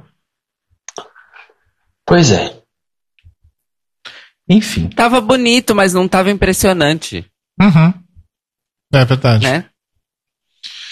Aí a, lá. a gente tem o momento lá do, do julgamento, que a, a Drake faz a linha RuPaul, né, com a Beach, falando que as pessoas só tratam. Como é que é? As pessoas só nos tratam do jeito que nós as Permitimos deixamos. que elas nos. É, que as nossas deixamos. Foi o momento. RuPaul da Drake, né? A Drake é meio RuPaul, né? As Quantula não tanto, mas a Drake é meio RuPaul. Ok. Só, só pra, só, gente, só pra eu diferenciar, porque eu ainda não diferenci, não associei. A Suântula é a mais alta. Não, Não, é a. Drake é a Não, mais é o alta. contrário. A Drake é a mais alta, a Suântula é a que parece a Malona. Ok. Que? Ah, e falando em questão de parecer com a, com a podosfera e o mundo, Ai, tá o certo. Ângelo, o Angelups do podcast, beijos pro Ângelo e pro pessoal do podcast. A voz dele é idêntica da Drac, gente. Toda vez que eu escuto, é muito igualzinha. E a, e a Suântula é a fuça da Malona. E no look que elas estão no Last Supper, com aquele cabelão roxo, porque a Malona tem de fato um cabelo muito parecido com aquele. Falei assim, meu Deus, eu vi a Malona durante 48 minutos na minha tela. Mas Bom, enfim. Aí a Vitória ganha desafio e nós temos seis pessoas indo pro Extermination, né? A Beach, a Oh, Desasterina. RuPaul. Será que você pegou a expressão de algum lugar? Não. A Beach, a Desasterina, Erika, James, Kendra e Monique. E aí é um dos Exterminations mais divertidos. Se bem que eu sei que deve ter doído horrores, porque dizem, não sei, Sim, dói. mas bola de paintball sem proteção dói para um caralho. Dói muito. Eu já, tipo, brinquei de paintball, tipo, com proteção, só que a proteção que te dão é, tipo, pra partes mais vitais, assim. E aí bateu na minha canela. E aquele negócio que, que a Kendra mostra que tá, tipo, Aham. na carne, é daquele jeito. Dependendo de como a bolinha pega, ela arranca a parte de cima da pele, assim. Se ela pegar meio que de raspão que cai em você, sabe? Ai, Ela arranca. ai. Tá vendo? É por isso que eu prefiro as agulhas ainda. E quem que acerta a Monique na boca mesmo? É a James? A bitch. A a bitch. Beach, verdade. É muito bom essa hora, que eles se repetem umas três vezes, né? A bala acertando a cara dela. Sim. E, E ela tava de máscara, gente, pra quem não assistiu por acaso. É. Elas, pelo menos de máscara, Nossa. elas estavam. se ela não tivesse, ela tinha perdido um dente. Falando muito sério. É, no muito caso da. Monique, ela tava com As duas, duas, máscaras. máscaras, é verdade. e ainda assim inchou o lábio dela, né? Sim. Que ela até mostra. E, e uma coisa que, que até hoje eu já vi gente, tipo, questionando quando eu estava lendo sobre essa temporada. Tipo, ai, por que, que a Monique foi eliminada? Blá blá blá, o look dela nem tava tão ruim. O look da. Erika tava pior e blá blá blá blá blá. Não. Não, é, Tava. questões. Mas assim, elas deixam muito claro que além do look, vai valer como elas foram no Extermination. E Claro, quem gente. Senão tomasse pra que o ia fazer dano- essa palhaçada? É, e quem tomasse o dano maior iria ser eliminada, né? Tipo, tava perdendo. Eu também ponto. acho que elas estavam meio de saco cheio da Monique já, tipo, a Monique já mostrou que ela tava ali naquela vibe ali, e ela falou, tá, ok, pode ir embora. Beijo. É. E ela tomou um tiro na cabeça, então. Na cara. É, sim, Na mas eu falo fucking cara. em questão de Tipo- hit, hit point. Com certeza. E. Então é isso? A gente falou que a Monique é exterminada? Não, não falamos ainda, né? Sim, a Monique é Tá exterminada bom, você acabou de falar. numa Ok. cena que é extremamente longa, sem nenhuma necessidade. Ah, é bem sem graça a morte Ah, é dela, porque né? eles queriam fazer um mistério e colocar as coisinhas fofas para as pessoas ficarem, oh, quem será que foi? Aí, pá, é a Monique. Para as pessoas Mas, gente, acharem que meio era a. Erika, né? Não, um monte de gente falou isso, tipo, que, ah, eu achei que era a Erika quando eu vi os ursinhos e não sei o que. Eu falei, gente, pelo amor de Deus. E assim, eu acho que Monique realmente foi na hora que tinha que ir, né? Porque já tava na cara que não ia entregar muita coisa mesmo. Mas enfim. Sim. Terceiro episódio é o episódio do Heavy Metal, né? Melhor episódio. É divertido pra caralho. É muito divertido. Eu gosto muito. Só que assim, Esse é um dos meus preferidos. eu tenho um porém com esse episódio. Apesar de eu entender o porquê que eles colocaram dessa forma, porque eles queriam mostrar a historinha completa de cada banda, Drácula é tão melhor que Drag Race muitas vezes no, no floor show, porque eles intercalam as cenas, eles têm toda uma posição de câmera diferente, iluminações, o look é mostrado em iluminações bem diferentes, né, uma da outra, tipo, só com fumaça, super escuro, super claro, pra você ter uma noção geral. E é super entrecortado, vai mostrando várias cenas picadas entre elas. Ao mesmo tempo que é meio louco, você consegue ver o look de todas com calma, porque eles mostram várias vezes. Só que aí quando foi pro negócio da banda, a gente é obrigado a ouvir essa música ruim duas vezes inteira. na sequência. Podia ter rolado um momento ali de intercalar uma banda e a outra. Ah, mas eu acho que isso tem a ver com a narrativa do- de cada desafio, É. né? Tipo, do. Tipo, Ou sei lá, dado músicas diferentes, sei lá. Tipo, na banda, na banda do grupo da, da Vitória, isso não ficou tão, tão claro. Mas o grupo da, da Beat, eles realmente fizeram toda uma narrativa, assim, né? Sim. Tipo, não. Que Da inclusive ficou, performance e tudo. ficou maravilhoso, inclusive. O PMS. Mas assim, os dois grupos de forma geral, só uma coisa que me deixou um pouco envergonhado enquanto músico é que nunca ninguém viu ninguém tocar uma bateria, uma guitarra e um baixo, né? Porque não é assim que toca, mas ok. Obrigada, obrigada, porque quando foi o primeiro grupo e eu vi a Erika na bateria fazendo assim, com o braço, tipo boneco de posto com baqueta na mão, eu fiquei, ok, tá Ai, faltando uma gente, é uma coisa aí. liberdade criativa. Aham, claro, porque se alguém, então, aí, aí é aquela bem chata, né? Padrões duplos. Se alguém vai fazer um lip sync, que é uma atividade musical de um instrumento chamado voz, e a pessoa fica fazendo. Ela vai ser o quê? O quê que ela vai ser? Destruída. Ah, não. Você pode tocar a baqueta no ar com o instrumento inteiro na sua frente e ninguém vai tá falar tá, nada. Tá tudo bem, né? É. Mas assim, de fato, o grupo da Beat foi o, o melhor. Foi mais divertido, inclusive. Sim. E foi mais rock and roll, realmente. E a narrativa era muito legal. Sim. Os looks eram legais, tipo, elas pensaram no look. Tinha coisa do tipo, era a banda se vingando do vocalista e matando o vocalista. Sim. Era muito mais legal. Aham. E aí a gente tem todo aquele drama, né, do primeiro grupo, que a Kendra supostamente faltou em quase todos os ensaios, acho que só foi em um ou dois. E aí isso vira uma discussão chata lá no, no Last Supper, Sim, bem chata, inclusive. mas enfim. Ai, gente, nossa, tipo, a gata já foi eliminada, ela não tá mais ali, você vai ficar enchendo o saco dela. Pra quê? Pois é. É. E nesse episódio, é, começa a redenção da Beat aí, né? Que ela ganha o. Gente, Ganha merecidamente. Olha, inclusive, não apenas ela ganha merecidamente, como ela serve o um dos melhores looks da temporada inteira. Sim. Sim. O Pitch Burns Steampunk. Yes! É bem legal esse look. é muito foda. Real. Real oficial. É muito foda mesmo. Sim. E acho que é nesse episódio que eu começo a gostar da Beat, porque.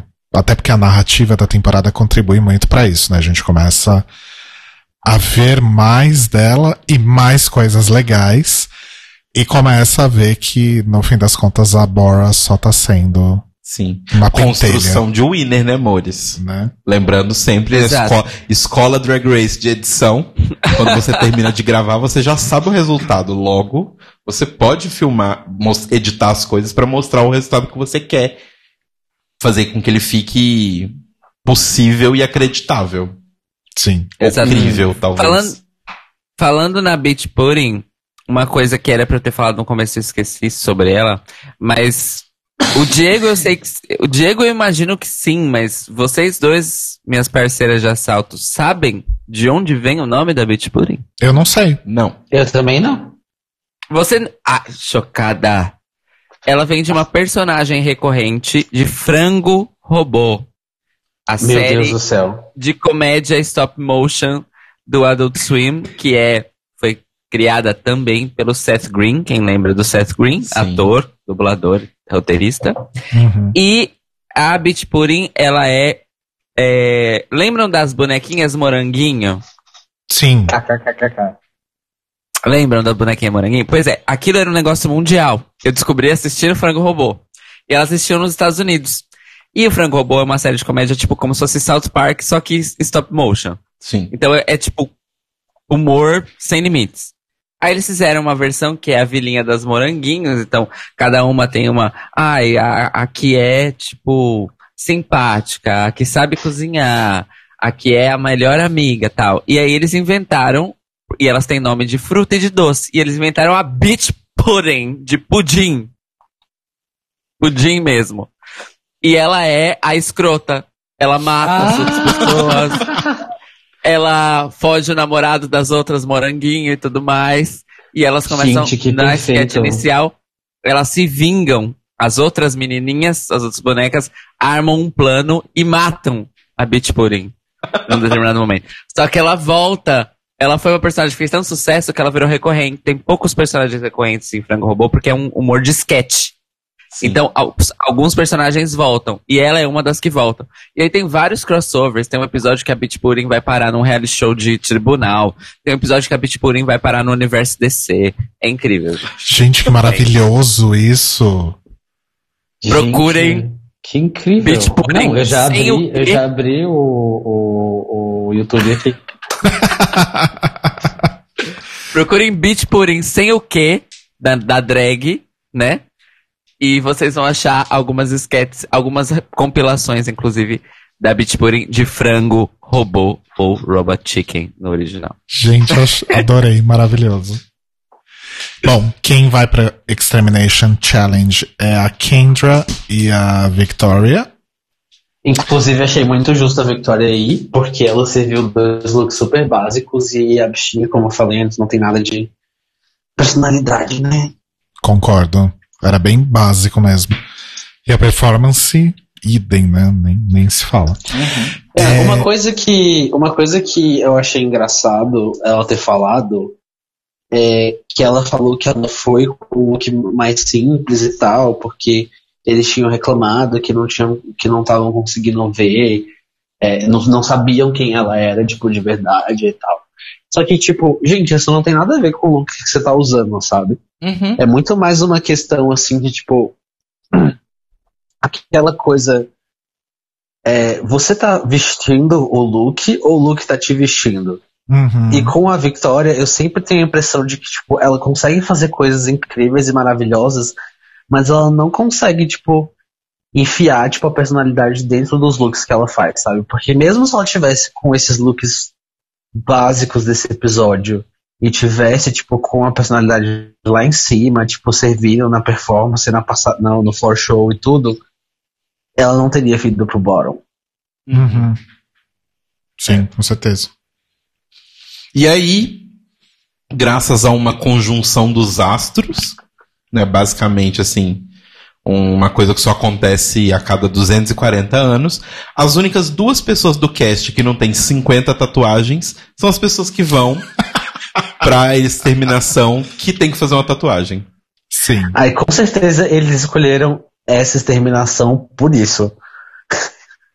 E assim, Nossa, suposta, o, o, o- Como é que fala? O. O caralho. Enfim, teoricamente elas tinham que fazer uma tatuagem que fosse ridícula. Um tramp stamp. Sim. Tra- é, como é que é? Tramp stamp? Então não é necessariamente ridícula. Então, é porque tem es- essa coisa da cultura do metal que toda tramp, né, tipo, toda gata metaleira tem uma tatuagem, tipo, ridícula, assim, tipo, uma tatuagem muito sexual. É tipo a famosa tribal no Cox, Tá, sabe? entendi. Que Carpe inclusive diem era o que eu faria nesse desafio. Porque o que, eu, o que eu entendi quando falar, porque eu não lembro exatamente o que elas falam, mas acho que na legenda aparece tatuagem Tá, é, tá ridícula. como não ridícula. sei. Aliás, a, bom, não vou falar mal da legenda. É, Não fala mal, porque a legenda possibilitou várias pessoas de assistirem. é, sei lá, tatuagem ridícula eu faria um Pato Donald, por exemplo. Entende? Uhum. Só que entendendo melhor o conceito, agora faz realmente mais sentido aquelas tatuagens. mas É uma coisa meio nojenta, assim, sabe? Tipo, não nojenta, mas assim, tipo, o. Como diria Thor de Thor, gross. Gross. Sim. Uhum. Gross. Então. Sabe, tipo, Cairo ia falar algo? Eu ia falar que, tipo, elas, real, elas realmente falam em. Tem essa referência da- das groups, isso é real, Tramp Stamp. Só que elas não deixam isso claro. Elas realmente falam, tipo, ah, é uma tatuagem absurda, ridícula, mais tosca. Elas usam Ah, o termo tá. trashy também. ah, sim. Essa é a questão. Ok. Elas usam o termo trashy. The trashiest, blá blá blá, tattoo.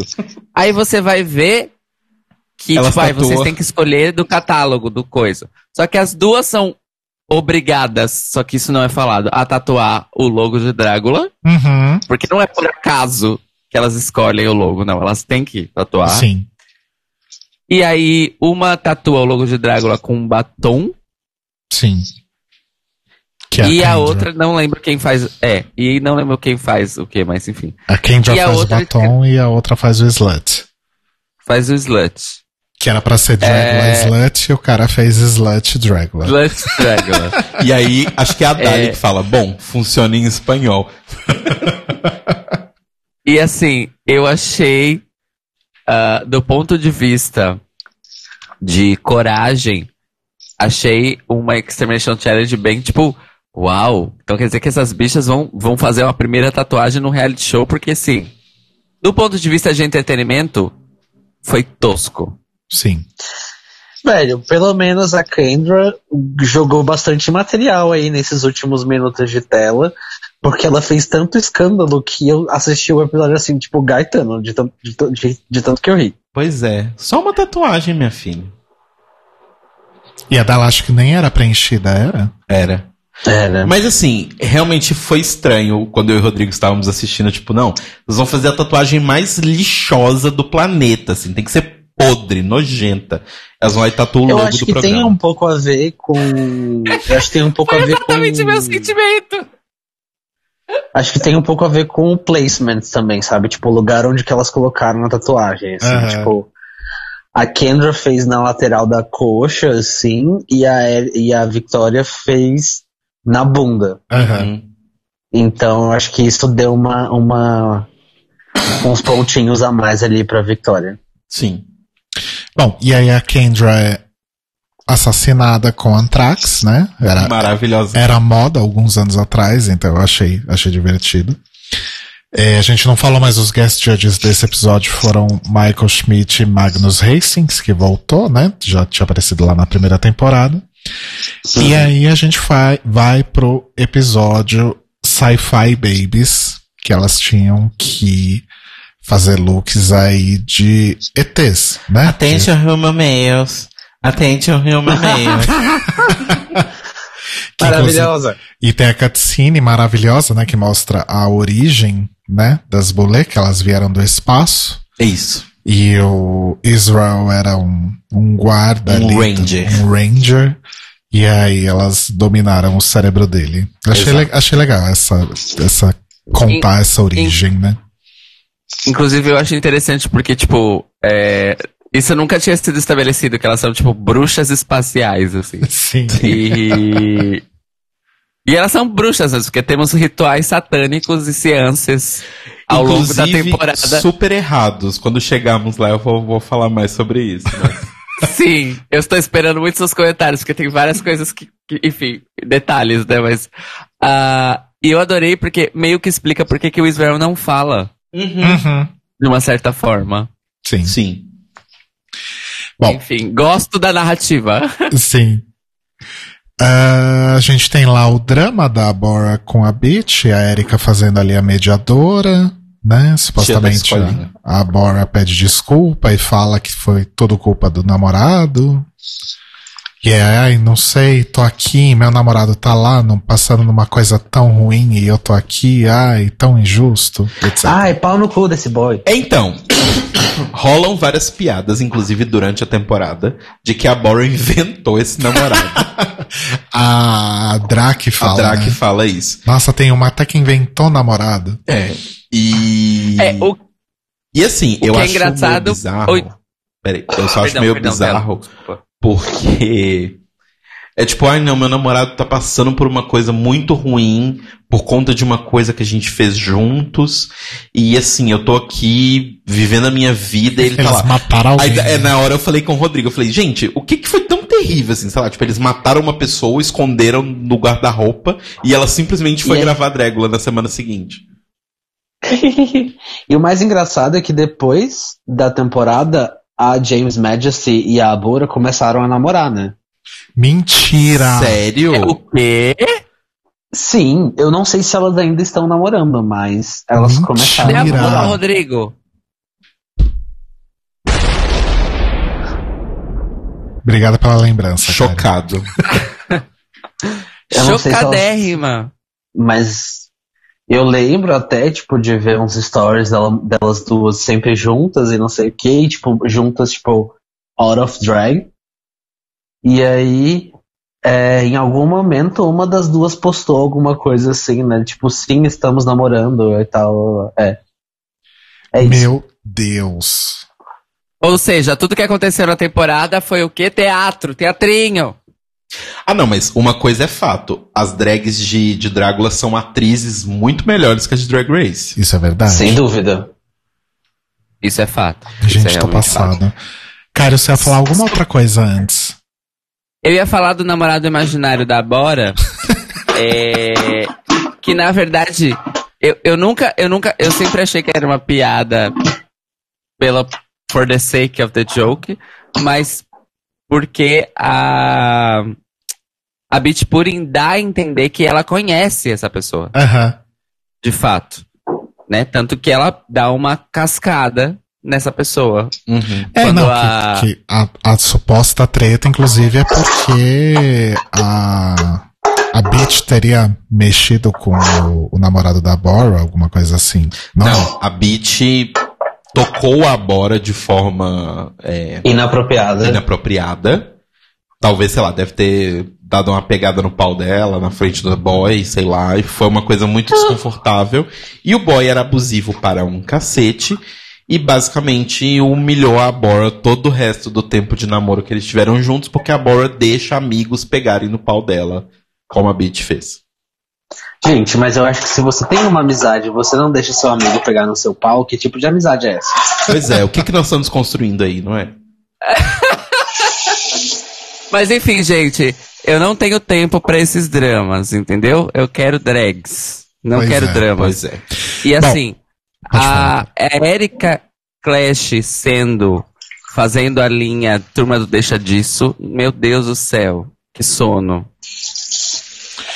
Ah, eu não sei. Eu acho que ela é a única pessoa no casting que tem essa preocupação de. Mesmo, tipo, ela já tinha ficado é, chateada com a Beat Pudding no segundo episódio. é, porque a Beat Pudding tinha falado que ela, tipo, de- deveria ser eliminada e tal. Mas mesmo assim, eu acho que ela é a única pessoa que tem um nível de sensatez nesse casting de tentar, tipo, não, não semear a treta tentar resolver. Entendeu? Porque eu sinto que ela tava muito numa vibe do tipo, olha, está efetivamente atrapalhando a gente essa briga sem sentido de vocês duas. Exato. Então as duas sentam o cu aqui e resolve, porque já tá um saco. e ainda assim, a James depois continuou falando por mais três episódios. Nossa, a Bora é tão negativa. Tá um saco isso aqui, tudo por culpa dela. Enfim. Enfim. É, e aí nesse episódio, então, a gente tem looks bastante interessantes. Eu destaco o da, o da Victoria, O da Victoria é muito impressionante. que ela, ela fez, devia a- ter grávida. ela fez até aquelas gosmas, né? Tipo, Sim, e, e a luz dentro da barriga, mostrando o feto lá dentro, é muito legal.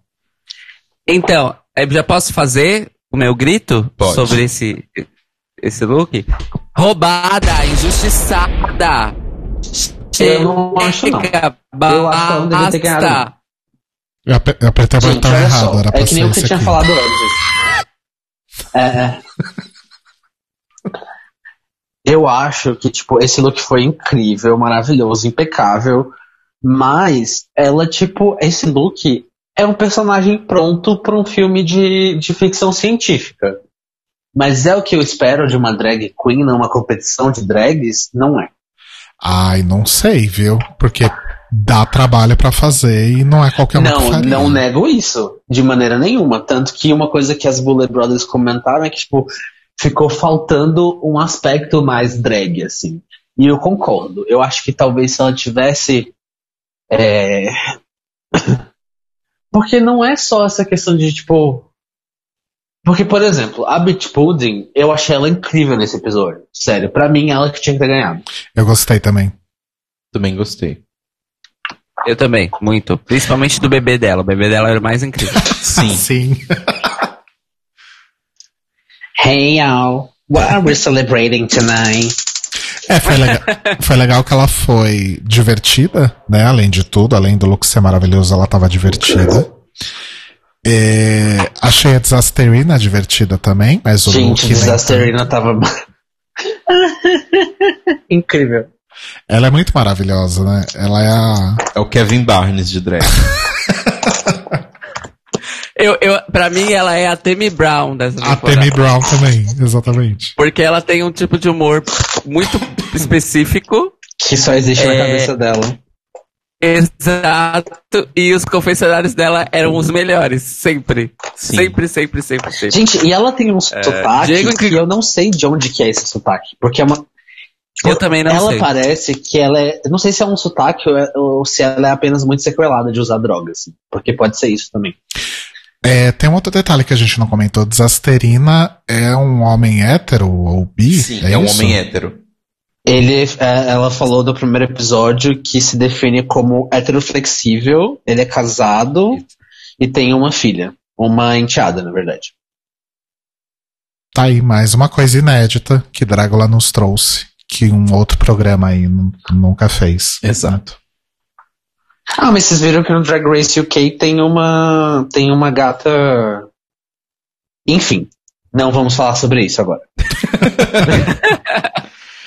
É, tem algum outro look que vocês querem destacar desse episódio? Que foi A basicamente o James episódio- copiou o primeiro look da, da temporada. Sim. É, eu acho que é bem comum, assim. E pra mim a Dali tava extremamente sem graça. O bebê dela era legal, mas ela tava extremamente X, assim. Sim. Pra mim ela Gente, tava eu, não, sereia, eu não entendi, não- tipo, não qual é que era da Dali, assim, sabe? Porque pensa assim, todas as referências de sci-fi que a gente tem, assim, tipo, na cultura pop no geral. De onde que era aquilo? Que eu não consegui catar. Eu também não. Era uma coisa mais, sei lá, Atlântida do que qualquer outra É. coisa. E nesse É. episódio tivemos a participação como guest judge da Alaska. Sim. Que ajudou a pagar aí a vencedora da primeira temporada também, né? Não fez mais que obrigação.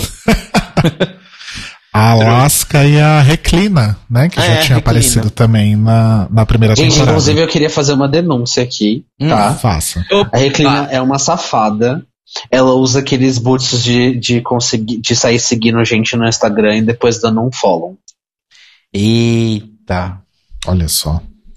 Denúncia. Porque ela já me seguiu várias vezes e dá um follow depois. Eu fico muito triste. Olha só. A gente espera tanto das pessoas, elas fazem isso. Exato. Pois é. É, quem ganha é a James, né? Reciclando o look, como a gente, como o Diego falou. E quem vai pra Extermination é a Bora, Dali e Erika. E aí, novo. Gente, sério, depois dessa Extermination, eu queria dar um prêmio pra Erika. Assim, tipo. Só chegar e dar um prêmio e falar assim, não, pode ir embora, mas toma aqui seu prêmio. Mas vai. Porque assim, o que ela. Ela, ela se jogou muito nessa Extermination, Sim. assim, eu fiquei até um pouquinho com dó dela, assim. Porque se a Dali não tivesse sido tão blasé, a Erika tinha saído, né? Porque Sim. a Erika já tava, já tava meio, meio fazendo hora extra. hora extra nessa temporada, né? Mas como a Dali foi otária nessa Extermination, fazendo, fazendo a fina lá, tipo, pelo amor de Deus, né, gente? Sinceramente. Assim, gente, uma coisa que eu queria comentar também sobre esse Extermination, e geralmente quando tem alguma coisa relacionada à comida, quando mostra, por exemplo, cena de vermes na comida, isso é pós, né? Tipo, a comida que vai pra elas lá é uma comida que, apesar de horrível, não está cheia de verme. Podre. Eu acho É, que nem sim. com risco de você, sei lá, ter uma intoxicação alimentar, que é, É. o meu caso agora. Dois. Eu acho que eles não fariam isso com, com elas, até porque atrapalharia a gravação do próprio programa deles. E segundo, porque dá pra perceber quando o Israel corta que não tem os vermes. Uhum. Basicamente, o que tinha de, de desafiador no terceiro prato era uma quantidade excessiva de pimenta caiena, pelo jeito. É, não, né? eram vários tipos de pimenta. Que é o que a Dali fala. Eram vários tipos de pimenta e tinha carnes não usuais, assim, que tem sabores não usuais. Tipo, devia ter fígado, essas coisas assim que as pessoas não estão acostumadas Ai, a comer. gente, esse povo é muito, é muito fresco. Imagina. A gente, eu ia me dar super bem nessas provas de comida. Um, eu, Pois amo, é. eu amo anchova. Eu tomaria aquele milkshake numa boa. Nossa, que nojo. É, eu amo Lula. Tem, e polvo. Ah, eu e também, afins. Lula livre. É, eu ia falar a mesma coisa. Hashtag Lula livre. Enfim. Mas é isso. E aí a Dali é eliminada por ser blasé. Depois a gente tem o Scream Queens, que é o equivalente ao Basic Beat, né? Da primeira temporada, em que elas têm que se Sabe o que eu acho muito legal? Eu acho muito legal que elas colocam sempre um episódio em que elas têm que estar, tipo, bonitas. Aham. Uhum. Ou então, tipo, femininas. Eu acho que isso é muito importante pra mostrar, tipo, a versatilidade das drags. Sim. Sim. E esse é também o desafio de atuação, digamos assim, né? Que elas têm que gravar ali a, a ceninha. E quem, as juradas convidadas desse episódio são simplesmente Peaches Christ, voltando, e Coco Peru, né? Que é um ícone. Que é um ícone. E eu fico pensando, gente, é tão sintomático que essas pessoas nunca tenham dado a cara em Drag Race na vida. Gente, é muito simples, porque a, a, a, a RuPaul não quer dividir o palco com nenhuma outra drag. Sim, total. E faz muito mais sentido você ter drags julgando drags. Ainda mais drags Pois que é. são mais lendárias que a RuPaul, na verdade. Né? Exatamente. Exatamente. É, isso é um fator determinante para essas drags nunca terem sido nem convidadas a participarem de Drag Race, né? É, Porque não sabemos se não convidadas, mas realmente não foram. Nossa, eu apostaria em não convidadas, Mori. É? Sinceramente. 100%? Porque. Sim, porque não é como se existisse uma rivalidade profissional. Todas essas pessoas conviveram. Todas as pessoas trabalharam juntas no passado. Então, assim, eu acho que se tivesse tido convite, elas estariam lá. Eu É. realmente acho que a questão é que não houve convite. Então, é, e assim, as três lendárias que as Bully Brothers levaram essa temporada são as três mais lendárias que a RuPaul. Sim. As Uhum. três. Sim, verdade. Enfim. Mas, assim, sobre o episódio no geral, eu acho um episódio meio meh. Eu não acho ele ruim, mas de fato não é um dos mais legais da temporada. é, assim. pra mim, tipo, ele é bem, bem mezinho, assim. E todas as atuações dela são bem ruinzinhas nas cenas de Olha, Scream eu acho que a- o ponto mais alto de- desse episódio e que deveria ser quem ganhou, deveria ter ganhado do desafio, foi a Desasterina. Sim, eu gosto do, Disasterina, da, do, do da Disasterina, mas Eu eu, acho também. meio X, assim. Pra mim, a única Gente, cena muito boa sério. desse episódio é a cena de Extermination da Erika, que é a melhor cena de Extermination de todas da temporada. Do voodoo, né? do voodoo dentro do elevador.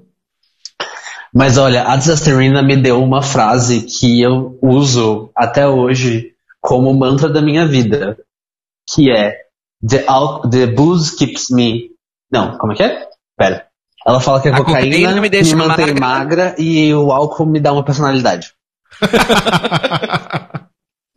Eu, eu ia falar exatamente a mesma coisa. Pra mim, esse episódio serviu apenas para termos este momento. Porque eu não gostei desse episódio. At all. É, Ai, gente, eu queria ter visto. Quando eu digo queria ter visto mais da Disasterina, não é necessariamente que ela ficasse mais tempo, mas que ela tivesse mais cenas nos, nos cortes de edição, sabe? Que ela tivesse aparecido de fato mais é. na temporada, porque ela é muito incrível. Mas ela tem um canal no YouTube muito bom. Olha, Inclusive, é, um dos quadros do canal dela chama My Drag is Valid.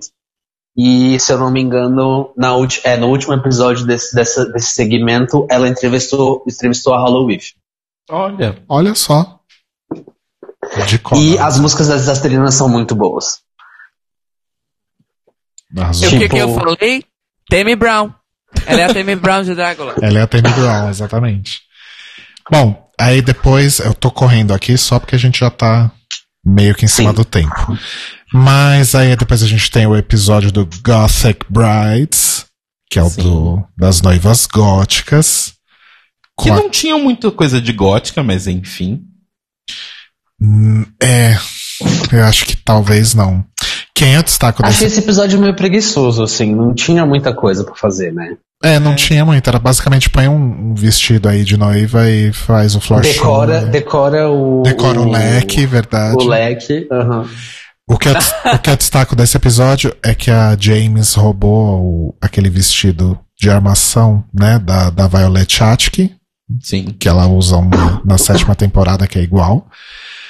E eu destaco muito o look e a performance da Beach, que foi uma coisa assim. A hora que ela, Perfeita! a hora que ela gira, e, Perfeita! a hora que ela gira e sobe aquele pó. Sim, Todo. na hora que a música fala Dust. Olha só, não tinha percebido isso. E aí tem aquela música super gótica, né? London Bridge is falling down, falling down, falling down. My Fair Lady. E todo aquele climão assim. E a Vitória, eu acho interessante, o da Vitória, principalmente quando ela tira a cabeça de dentro do buquê. Do dito marido. Mas de resto é, é bem X, assim, também. Gente, a Olha. Disasterina é muito over, né? Porque, tipo, a gata chegou na performance carregando tudo e a louça de- e a pia de louça. Então, aí eu tenho uma coisa pra dizer pra vocês. Eu entendo o lance de que a Disasterina precisa se editar e tudo mais. Mas eu achei o look dela absolutamente deslumbrante. Pra mim, ela Sim. e a ela e a Beach foram as melhores pra mim nesse episódio, assim, disparado, disparado. Uhum. Pois é, eu, a James, pra mim, eu, eu não entendi nada do que ela tava fazendo ali. Também não. Aquilo pra mim não tinha nada de gótico, não tinha nada a ver. Eu também não. Acho que nem ela Ai, entendeu. E Se você pensar no gótico com referências multiculturais, faz sentido, porque ela tava de.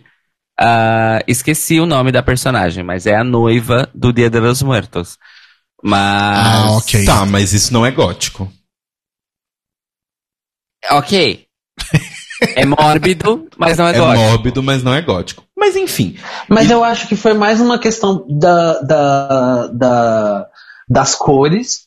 Eu acho que aquele, ro- aquele rosa, talvez aquele tom de rosa específico, não tivesse muito a ver. Porque eu imagino que se ela fosse evocar essa coisa e a coisa do Dia de los Muertos e tudo, se ela tivesse trago uma outra paleta de cores, ia fazer mais sentido pra mim. É, então, é porque o Dia de los Muertos, ele é uma questão de celebração aos que foram, dos que ainda estão aqui. E ele tem toda uma vibe de felicidade. Isso não é gótico. Pois é. Então, assim, se ela queria fazer Dia de los Muertos, ela devia fazer em outro episódio, porque é uma referência ultra mega válida, mas Sim. não é uma E a referência James é latina? Não. Inclusive, a gente não falou sobre isso, eu quero falar sobre isso. O quê? Sobre como essa temporada é o oposto da representatividade da primeira. Ai, tem esse detalhe. É importante. Como diria Kendra, a pior parte da segunda temporada é que só tem uma garota negra no casting. Pois é. Não tem nenhuma gorda. Não tem nenhuma gorda. A gente foi de tipo quatro, quatro gordas pra zero. Pois Uhum. é. É verdade, cara, bom ponto. É, foi bem furado em termos de, de representatividade. E falando em representatividade, Falando, e tinha muita gente, não necessariamente loira, mas tipo, a Bora, que parece um, um jovem John Cameron Mitchell. mais subnutrido ainda. Mas basicamente o typecasting dessa temporada é faz pornô pra Bellamy. Tamo contratando. Ok. Mas é, sobre pessoas gordas. Nessa, nesse episódio rola. Ah, não, é no próximo, né? No Last Supper que mostra a Meatball. É. Mas espera que. Não, calma, tá indo muito longe já. Calma que, que tem É, coisa no meio ainda. Então, Disasterina, infelizmente, é eliminada. Com uma cena de exterminação que eu acho que foi escolhida ou sugerida ou pensada pra ela, que era uma cena de Hitchcock, né, do Psicose. uhum. Com certeza, tipo, escolheram aquela cena pra Disasterina porque era Disasterina. Não acho que outra pessoa usaria a referência a Hitchcock naquele elenco. Hum, não sei. Não sei dizer. O desafio de. Desculpa, o. A exterminação era enfiar o pé lá nos baldes de gelo, né? Ai, uma outra coisinha sobre esse episódio. Eu Hum. achei muito legal eles terem colocado a Borra pra fazer Sim. a, a, elimina- a exterminação também. Porque, tipo. Sei lá, eles falaram que a per- performance dela foi muito boa. Aliás, a Swan atuou, né? que, Tipo, gostou muito. Sim. E a Drake odiou. Pois é, eu tô no time da Drake, porque eu detestei. Eu também detestei. Sim, eu achei bem qualquer coisa também. E aí a vantagem. Same. A vantagem de você ter duas pessoas com o mesmo poder ali na bancada, né? Então, tipo, beleza. Eu odiei, você amou. Então ela vai ganhar e vai pra exterminação. Eu achei, tipo, uma solução muito legal.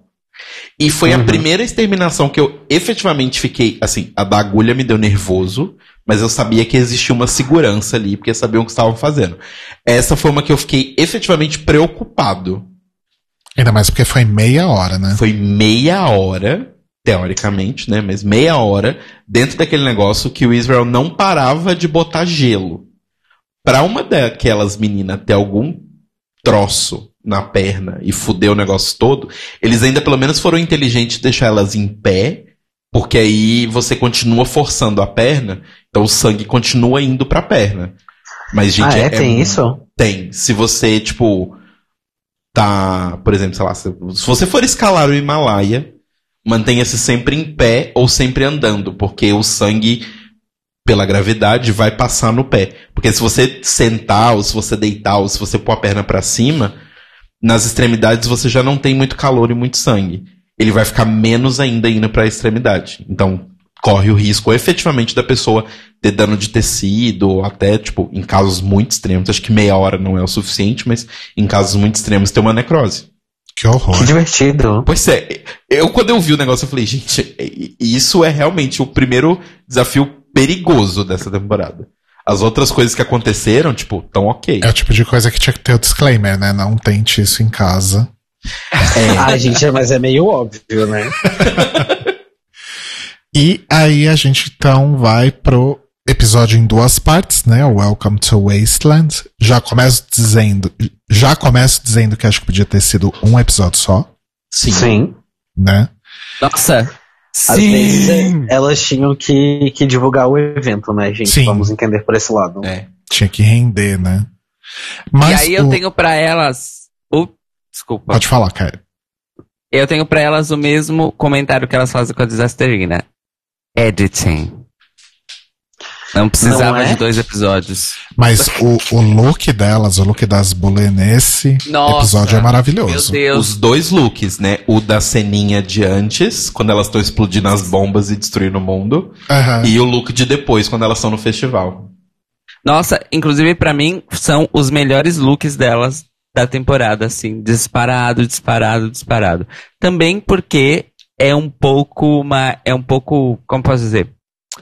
É um pouco mais variado e distante do que elas normalmente fazem no programa, Sim. né? Uhum. No programa elas Porque no- sai daquele, daquele lugar de sempre, tipo, da, da drag gótica e etc. Soy Darks. Uhum. Exatamente. É, exatamente. É, mas é como a gente falou no, no episódio sobre a primeira temporada, elas evitam fazer isso durante a temporada, looks um pouco mais escalafobéticos, para que não tenha uma base de comparação direta delas com as queens. Né? Então, tipo, elas dão uma tornada para baixo. Justo. E aí tem os photoshoots, né? Que elas são as quatro cavaleiras do apocalipse. Amei esse conceito. Eu acho- Odiei a peruca da Beach. Ah, Eu gosto. Não sei Gente, se a eu não, eu achei a peruca da Beach horrível. Não gostei do fato dela ter colocado uma máscara. Tipo, eu entendo pro conceito, pro look, mas eu não gostei.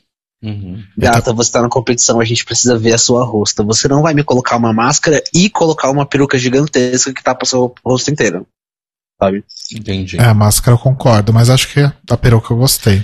Eu só devo dizer que, conceitualmente, eu acho que a Beat deveria ser a morte e a Victoria deveria ser a pestilência, porque a Victoria tava com aquela coisa preta e amarelo, meio cuidado.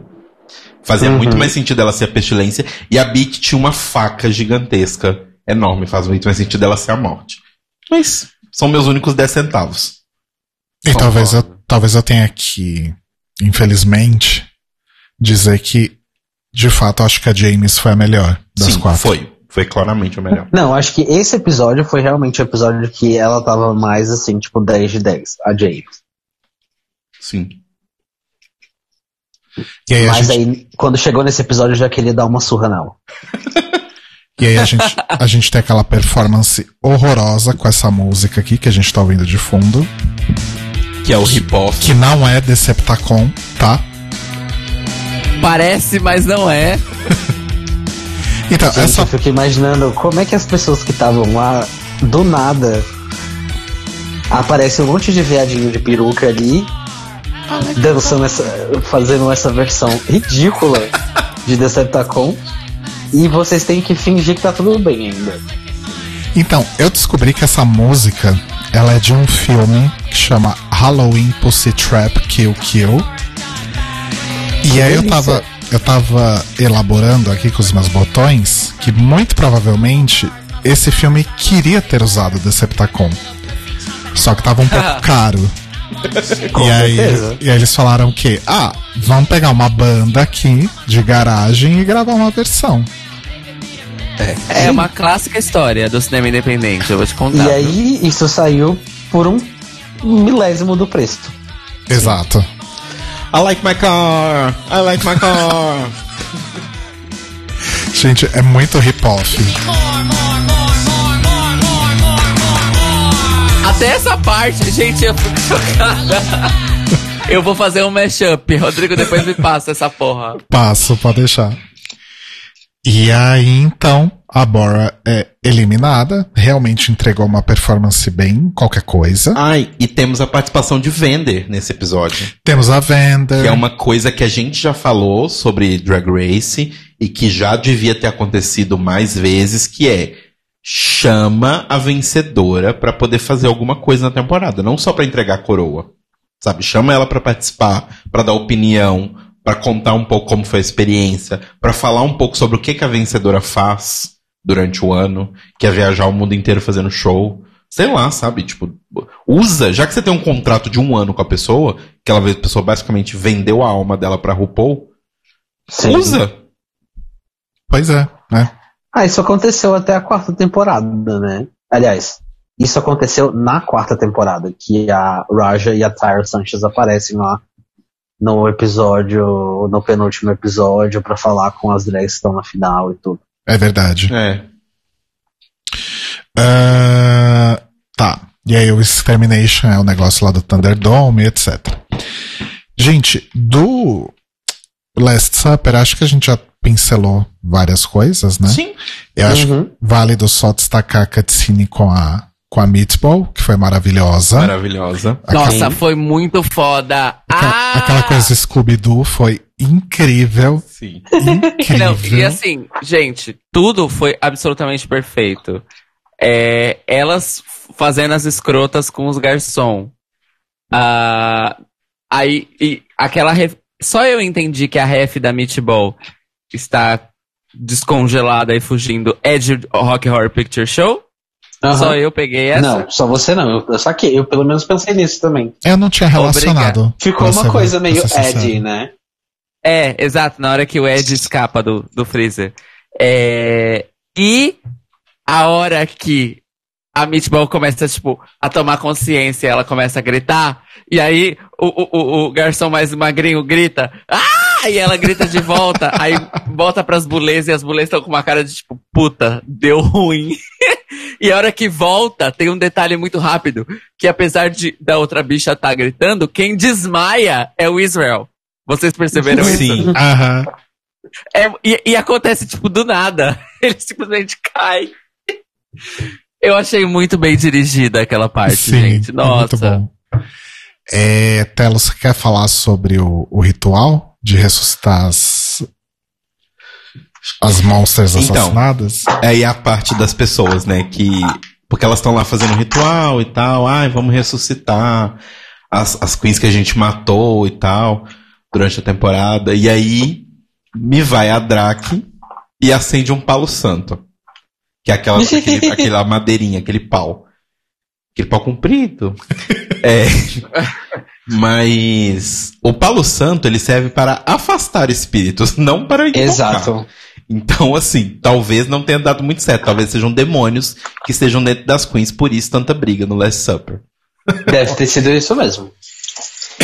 E só uma coisa que eu acho legal da temporada, que acho que corrobora com o que os meninos falaram da, das Extermination serem gravadas todas num tiro só, é o fato de que nas duas temporadas até agora, as- o top 3 também tem cenas de Extermination. Uhum. E elas são usadas na Uh. temporada. Isso eu acho muito legal. Sim, Sim, Eles não Eu acho isso escondem, muito, então. muito, muito bom. isso é legal. Porque todas têm a sua chance. Porque é um momento onde elas podem atuar, mostrar look, vender um pouco Sim, a personagem. inclusive a cena da Extermination da Victoria foi uma das minhas preferidas, assim. Sim, muito boa. E aí, então, a gente tem o episódio final, né? Que cada uma das três tem que fazer os três looks, né? Um look de glamour, um look de filth e um look de horror. Exato. Falando de forma geral, o que, que vocês acharam dos looks? Ah, e uma coisa que eu, quero, que, eu, que eu quero pontuar sobre esse episódio e que me deixa muito feliz e que realmente mostra que não é tipo o quanto de grana que você tem pra gastar nos looks, nem nada, porque se você parar pra perce- perceber e tipo fazer uma média assim, eu tenho certeza que a Beach Pudding ela deve ter gastado assim infinitamente menos dinheiro do que a James e muito menos do que a, a Victoria Black, porque Sim. pelo production value da- da- do- dos looks, dá pra você perceber que, tipo assim, o que a Victoria fez, por exemplo, deve ter saído por aí, só pra final, em torno de uns 3, 4 mil dólares. Sim. Ela tinha E um eu tenho certeza que, que, que a Beach Pudding deve ter gastado, tipo, 500 pau. Sim. Ela tinha um manequim de soft skin com toda uma pintura de, de, de aerógrafo ali fazendo os músculos, tipo, em tamanho um por um, sabe? Tipo, que ela colocou aquelas entranhas dentro dele. Aquilo deve ter sido muito caro. Muito Sim. caro. E mesmo que, tipo, que ela tenha feito tudo aquilo sozinha, tipo, o, o valor que eu falei é, tipo, só pelo valor do material. Não tô Sim. nem contando, tipo, uma, uma mão de obra, assim. Sim, só o Dummy Doll, só o Dummy Doll já é muito caro. E eu acho que o filth da, da Beach foi muito mais simples, muito mais criativo e mil vezes melhor. A Beach, Nossa, foi a coisa mais nojenta que eu já vi na minha Sim. vida. a E eu Beach já vi que muita tava, coisa nojenta. a Beach que tava vestida de Cláudia Raia, vestida de faxineiro. Exato. Né? Que ela tá a cara da Cláudia Raia com aquela. com Não aquela roupa. fuja da raia realness. É porque ela tem aquele maxilar grande, né? Igual da Cláudia Raia. Aham. Mas eu gostei muito, tipo, foi muito efetivo, porque, pô, se o filtro é uma coisa pra fazer você, tipo, virar a cara, o dela foi o único que eu virei a cara. Tipo, Sim. caralho. Tipo, o da Victoria foi aquela coisa, ti- tipo, necrofilia, tá, ok. É uma coisa que pode chocar, mas que não te revira o Não estômago. te enoja. Né? É, é. Ainda mais porque Ela- você ela olha ali, comenta- você sabe que, que é tipo, que é um manequim, que é uma coisa assim e tal. Mas o da Beach mesmo, tipo, eu duvido que tenha sido, tipo, sei lá, água de, de, de, de, de pano sujo, mas assim, tava tão parecido. Uhum. Sim. Tava muito. É, não, mas o que ela deve ter jogado ali deve ter sido, sei lá, um- um- uma, uma coisa de tintura. Deve ser Nescau com água. É, uma coisa Ai, que meio nojo. assim. Nossa, eu preferia chupar um ralo. Socorro! Nescau com água fica bem aquela textura mesmo. É, eu achei o filth da James divertido, Achei uma bosta. mas só também. Achei uma bosta. Olha, uma, eu achei bem disso, tipo, do que as, do- da crítica que as Bullet fizeram, tipo, com a James, assim, cada look dela, tirando um glamour, assim, os outros dois looks, ela tava muito, tipo assim, vestindo um personagem, sabe? Uhum. É, eu não, não gostei. Pra mim foi muito sem graça. E, e, assim, eu acho que numa competição tipo Dragula, comida não é necessariamente o filth que elas estão esperando ou que choca as pessoas, sabe? Tipo, alguns episódios Nossa, a atrás as violência pessoas... exclamation point acabou pra você. Ah, desculpa, mas é a vida. Mas assim, é É porque, tipo, alguns episódios atrás elas estavam comendo um negócio que, pra audiência, tinha vermes, pimenta e um monte de coisa nojenta. E um milkshake de pé de porco com anchova. Você esfregar, tipo, mostarda e ketchup na sua cara, foda-se, sabe? Hum. É, Mas Ok. o, o que eu não gostei da James, na verdade, foi o palhaço. Eu achei qualquer coisa. O Pennywise Sim. prejudicado? O Pennywise prejudicado. É, achei meio X também. A maquiagem tava muito boa. Tipo, quando elas estão alinhadas pra saber quem vai vencer, é impressionante como ela desenhou realmente, tipo, linhas no rosto dela, tipo, linhas de expressão e tal. Ela estava completamente outra pessoa. Ok, ela estava vestida de palhaço, é mais fácil fazer isso. Mas as linhas de expressão que ela fez mudaram completamente a fisionomia. Mas ainda assim eu achei muito simples. Entendi. Eu não gosto de Dragula. Quando eu olho uma coisa de Dragula, eu falo, hum, alguém em Drag Race poderia fazer. Uh, cadê o shade button, Rodrigo? Tipo, não é um demérito de Drag Race, nem um demérito de Dragula, mas assim, eu acho que são competições tão diferentes, que focam em coisas tão diferentes, que quando eu vejo uma pessoa que faz exatamente uma pessoa, uma coisa que alguém faria em Drag Race, eu fico tipo, ah, ok. O Cairo tá se vingando de mim. Que eu ficava, Cairo, aperta esse. Agora aperta o outro. você descobriu o plano. Concordo com o que você falou, Telo. É, inclusive é um ótimo parâmetro, né? Quando a gente falar sobre Season 3, É, eu, a gente pode usar esse parâmetro. Ah, isso, isso daria pra fazer em Drag Race, então não foi legal. Eu acho que alguns looks, eu, eu acho que cabe ter a, ter a conversa. Tipo, o look de Glamour, por exemplo, eu acho que, apesar dele ter que ter um twist ali de terror, alguma coisa assim, eu acho que cabe a proposta dele ser um vestidão bonito e tal. Uhum. Acho que todas executaram bem. Eu gosto muito do da Vitória, eu gosto muito do da James. Eu não gostei pessoalmente tanto do da Beach quanto elas gostaram. Eu gostei porque ela jogou o cuzão pro jogo. Eu acho que é assim, a gente tem que mostrar o rabo mesmo. Mostrar as family jewels. Mas, mas assim, pra mim, num geral, no, no, no, no, no- no frigir dos ovos, a Beach realmente foi muito melhor no, nesse final. Aquela última roupa dela de terror, com aqueles dentes saindo pra fora, e o efeito sim. do olho vermelho. Quando Velho, aquilo ali é tipo assim, tipo Nosferatu 3029. Sim. é Aquilo muito ficou foda. sensacional. Muito foda. Já o, o, o horror da, Da da, Victoria. Victoria. que todo mundo elogiou, eu achei bem Eu achei X. sem gracíssimo. Gente, eu nem lembro qual que era. É, então. É uma bruxa de cara feia. Ploft. Ah, pronto. E pra terminar, todo mundo concorda que a Beach realmente é a vencedora da temporada? Sim. Mas é claro! Sim, porque eu acho que talvez o que falte nela, e falando isso de uma opinião de uma pessoa que entrou nesse mundo há pouquíssimo tempo, é. Como é que eu posso dizer?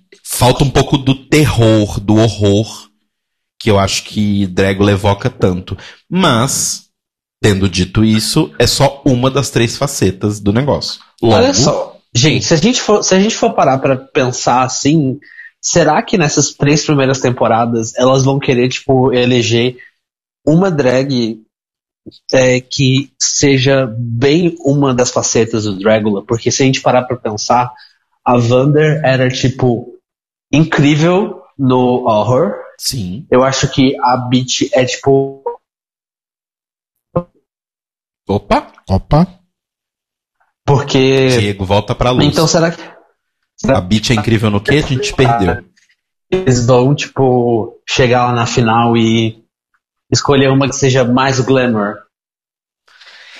Eu não sei se uma pessoa que for muito foco em glamour tem muita chance em Dragula. Porque, assim, pelo que eu percebi do casting da terceira temporada, tem várias drags que tem, tipo, o aspecto de glamour muito forte, Hum, sabe? entendi. É, eu acho que talvez se for um glamour com twists, né? Tipo, sei lá, a. a... Ô, gente, a gente tava falando dela agora. A Hollow Weave, por exemplo. Faz um vestido de gala feito só de agulhas pregadas no corpo dela. Eu acho que isso é um twist que faz Glamour ser, tipo, incrível, sabe? Nossa, agora eu tô agoniado pensando nesse vestido. Eu também. Mas enfim. é, mas eu acho que sim, a Beat mereceu, tipo. Eu acho que ela. Ela pode não ser, tipo, a melhor em todos os aspectos do universo, mas eu acho que ela tem a facilidade de se lidar que a James não tem, e ela tem a personalidade que a Vitória não tem. Então ela consegue estar ali num meio termo que, gente, em Drag Race a RuPaul tenta vender essa história de que, ai, quem vai carregar a marca, blá blá blá blá blá blá. Mas a gente sabe que em Drag Race meio que foda-se isso, né? Bastante É, você ganhou, passa um ano, ninguém mais lembra de você. Exato. Vai pro armário ali, fia. Agora, em Dragula, que é um, um, um produto menor, que é uma coisa bem menor, eu acho que é importante que elas tenham uma pessoa que vá lá e divulgue, que fale e que espalhe a palavra. Eu acho que nesse quesito a Bit seria a melhor escolha mesmo. Uhum. Também acho. Arrasou. É, então é isso, gente. Season 2, arrasamos. É, aquele e-mail vai ficar pra semana que vem de novo. Ok. Né, porque está já é-. Já é quase 11 e meia no Brasil, quase 3 e meia em Portugal. Percebemos pela cara de sono de Cário Braga. Cara, tá quase desmaiando em cima do microfone, tá maravilhoso. É, vamos lá pro final, então.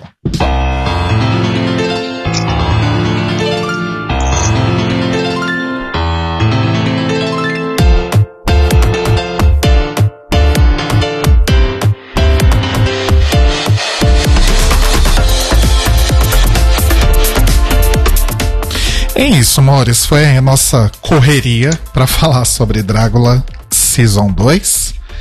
Acho que a gente conseguiu, né? Fizemos um bom trabalho, eu Sim. creio, né? Correu um pouquinho no final, mas a gente já tinha falado do final um pouco no começo, então tá de boa. É, como sempre, a gente sempre misturou tudo, né? Então tá tudo bem.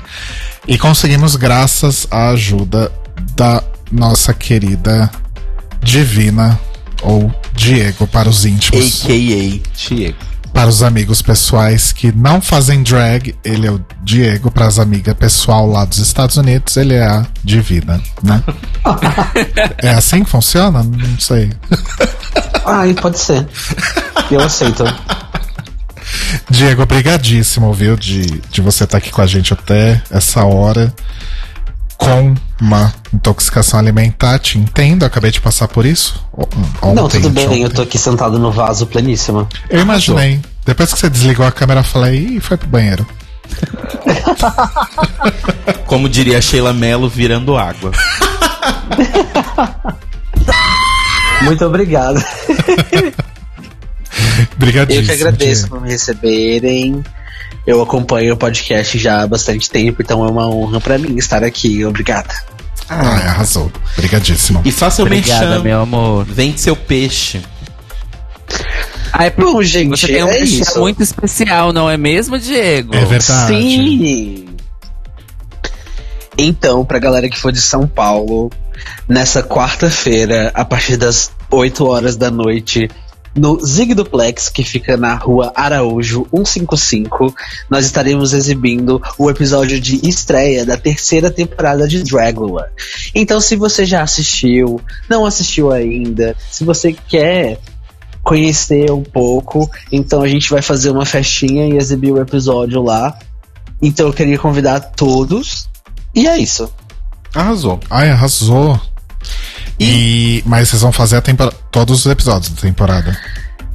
Bom, a minha intenção é que sim. Arrasou. A gente vai ver como que vai ficar, tipo, depois dessa primeira semana, porque tem que ter um- uma aceitação mínima do público pra poder a casa se comprometer Sim. a abrir toda semana, né? Sim. Ou seja, amores, uglies, estejam lá, né? Pra prestigiar. Por Exato. favor. E aí, na toada dessas novidades. é... Diego, você quer deixar é, Instagram, contato, alguma coisa? Não, eu tô de boa, obrigado. Não, tô bem. Tô bem. Ok. Ai, morri.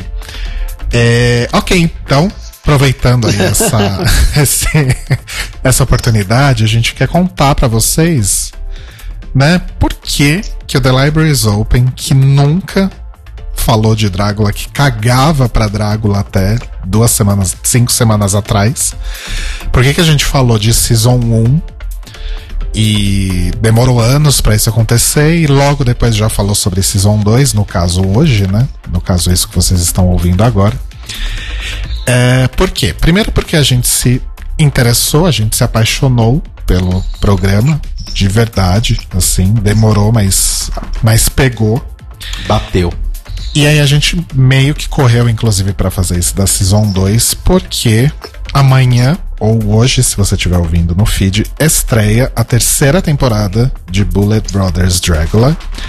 E o The Libraries Open irá cobrir a terceira temporada de Dragula, episódio por episódio. Ah, é? Gente, eu não tô acreditando, eu tô muito emocionada, caralho. Caralho, eu tô muito emocionada. Então nós vamos falar sobre todos os episódios dessa temporada. Meu Deus, o meu sonho se realizou bem aqui agora. É, vai ser basicamente uma semana de diferença, né? Porque os episódios são exibidos às terças, a gente vai falar na segunda da semana seguinte, mas é bom porque é, é algo que não é tão fácil de obter, né? A gente tem que fazer os downloads da vida aí. Então dá tempo de todo mundo baixar, esperar sair legenda, assistir no fim de semana, se for o caso, e aí segunda vem aqui e ouve a gente falar sobre a temporada. Ah, você que por acaso, por algum motivo, não entrou na, nessa onda aí dos jovens, aproveite o momento, né? Já que a gente vai falar sobre a temporada. É bom que Diego já vai voltar antes do que ele imaginava, né? Exato. Porque Pode chamar. Inclusive, eu queria fazer um pedido. faça. Que na real eu não sei se. Eu não, não, não tenho conhecimento se vocês já fizeram, mas eu acho que vale a pena. Que deve ser uma coisa que tá na lista de vocês, que é fazer um recap de Drag Race Thailand. Sim, Sim, tá na lista. Tá na lista também. Tá na lista. Tá, contem comigo também, porque eu sou fãzão. A gente já empurrou pra frente várias vezes, mas a gente vai fazer sair logo. Sim. Aliás, é, eu não sei se eu já posso falar o que deve acontecer em outubro. Pode falar. Pode? Pode. Pode, Cairo. Claro. Todo mundo já sabe. É, então, na verdade, todo mundo sabe que em outubro estreia Drag Race UK. O que as E o pessoas, quê?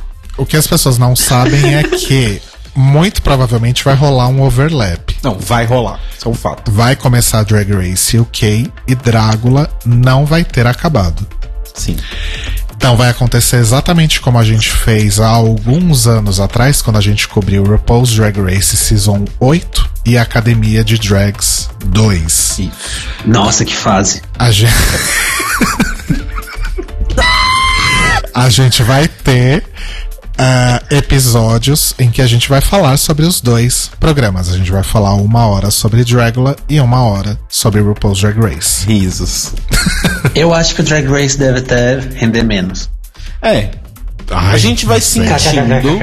mas assim, não vão ser tantos episódios assim. Deve- no máximo, máximo, máximo, máximo, máximo, quatro episódios que vão ser Provável. concomitantes. Mas é isso, gente. Vocês assistem quarta-feira. Então vocês vão na festa no Zig Duplex assistir. Aí na quinta você comenta com as amigas. Na sexta, você manda o um e-mail pra gente. No sábado e no domingo você vai se divertir, vai curtir a sua vida. E segunda-feira você vem aqui conversar com a gente sobre o episódio de Dracula.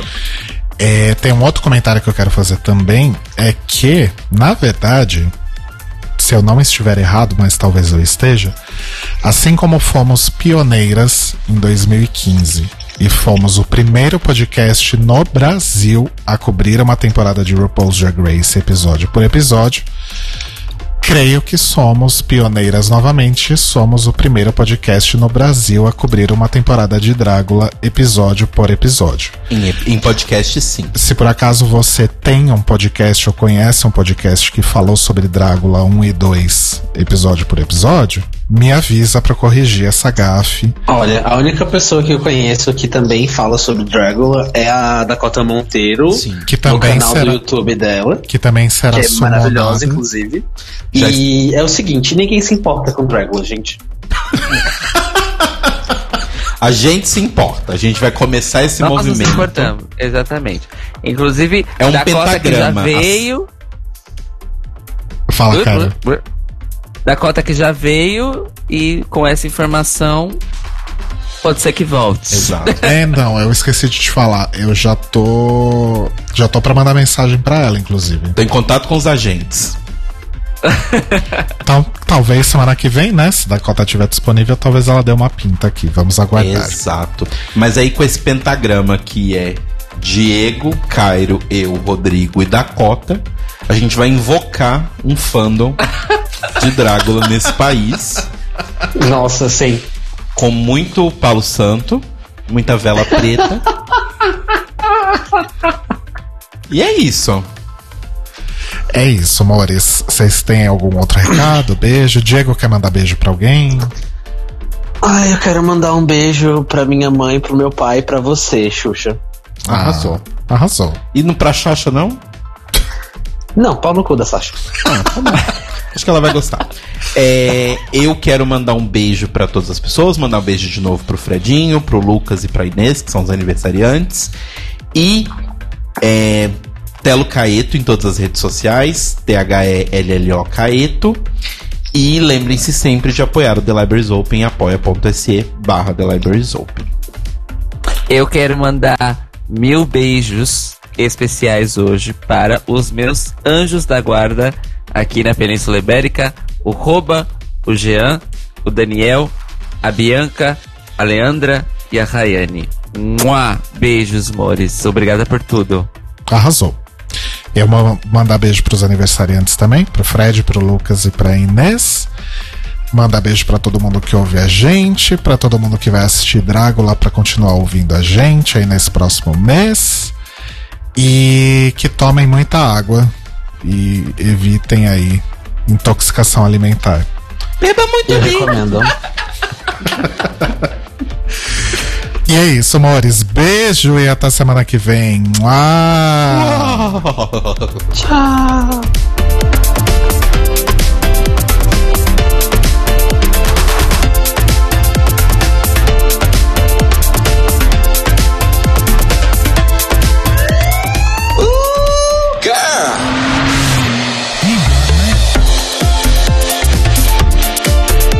Esses são os nossos queridos apoiadores que ajudam a fazer do Tlio um podcast cada vez melhor por meio da nossa campanha no Apoia-se. Obrigado, Moris! Rafa Bibi, Sam, Panzala Motkova, Ivan Ribeiro, Tonho Esteves, Leandro Bacelar, Tiago Querentino, Fúvio Balsalobre, Sérgio Araújo, Thaís Alves, Fred Pavão, Lucas Romeiro, Gui Gonçalves, Mia Brandão. Jean Prado, Cleiton Cris Cris, Pandora, Maíra Bueno, Inês Barreto, Cacita Alves, Bia Souza, Valde, Manuel Carneiro, Letícia Ferreira, Mário Bezerra, Vitor Vilaverde, Arthur Mois, Raboni Santos, Vini Souza, Edgar Torres. Rafael Pinho Pradella, Malu Vieira, Inoue.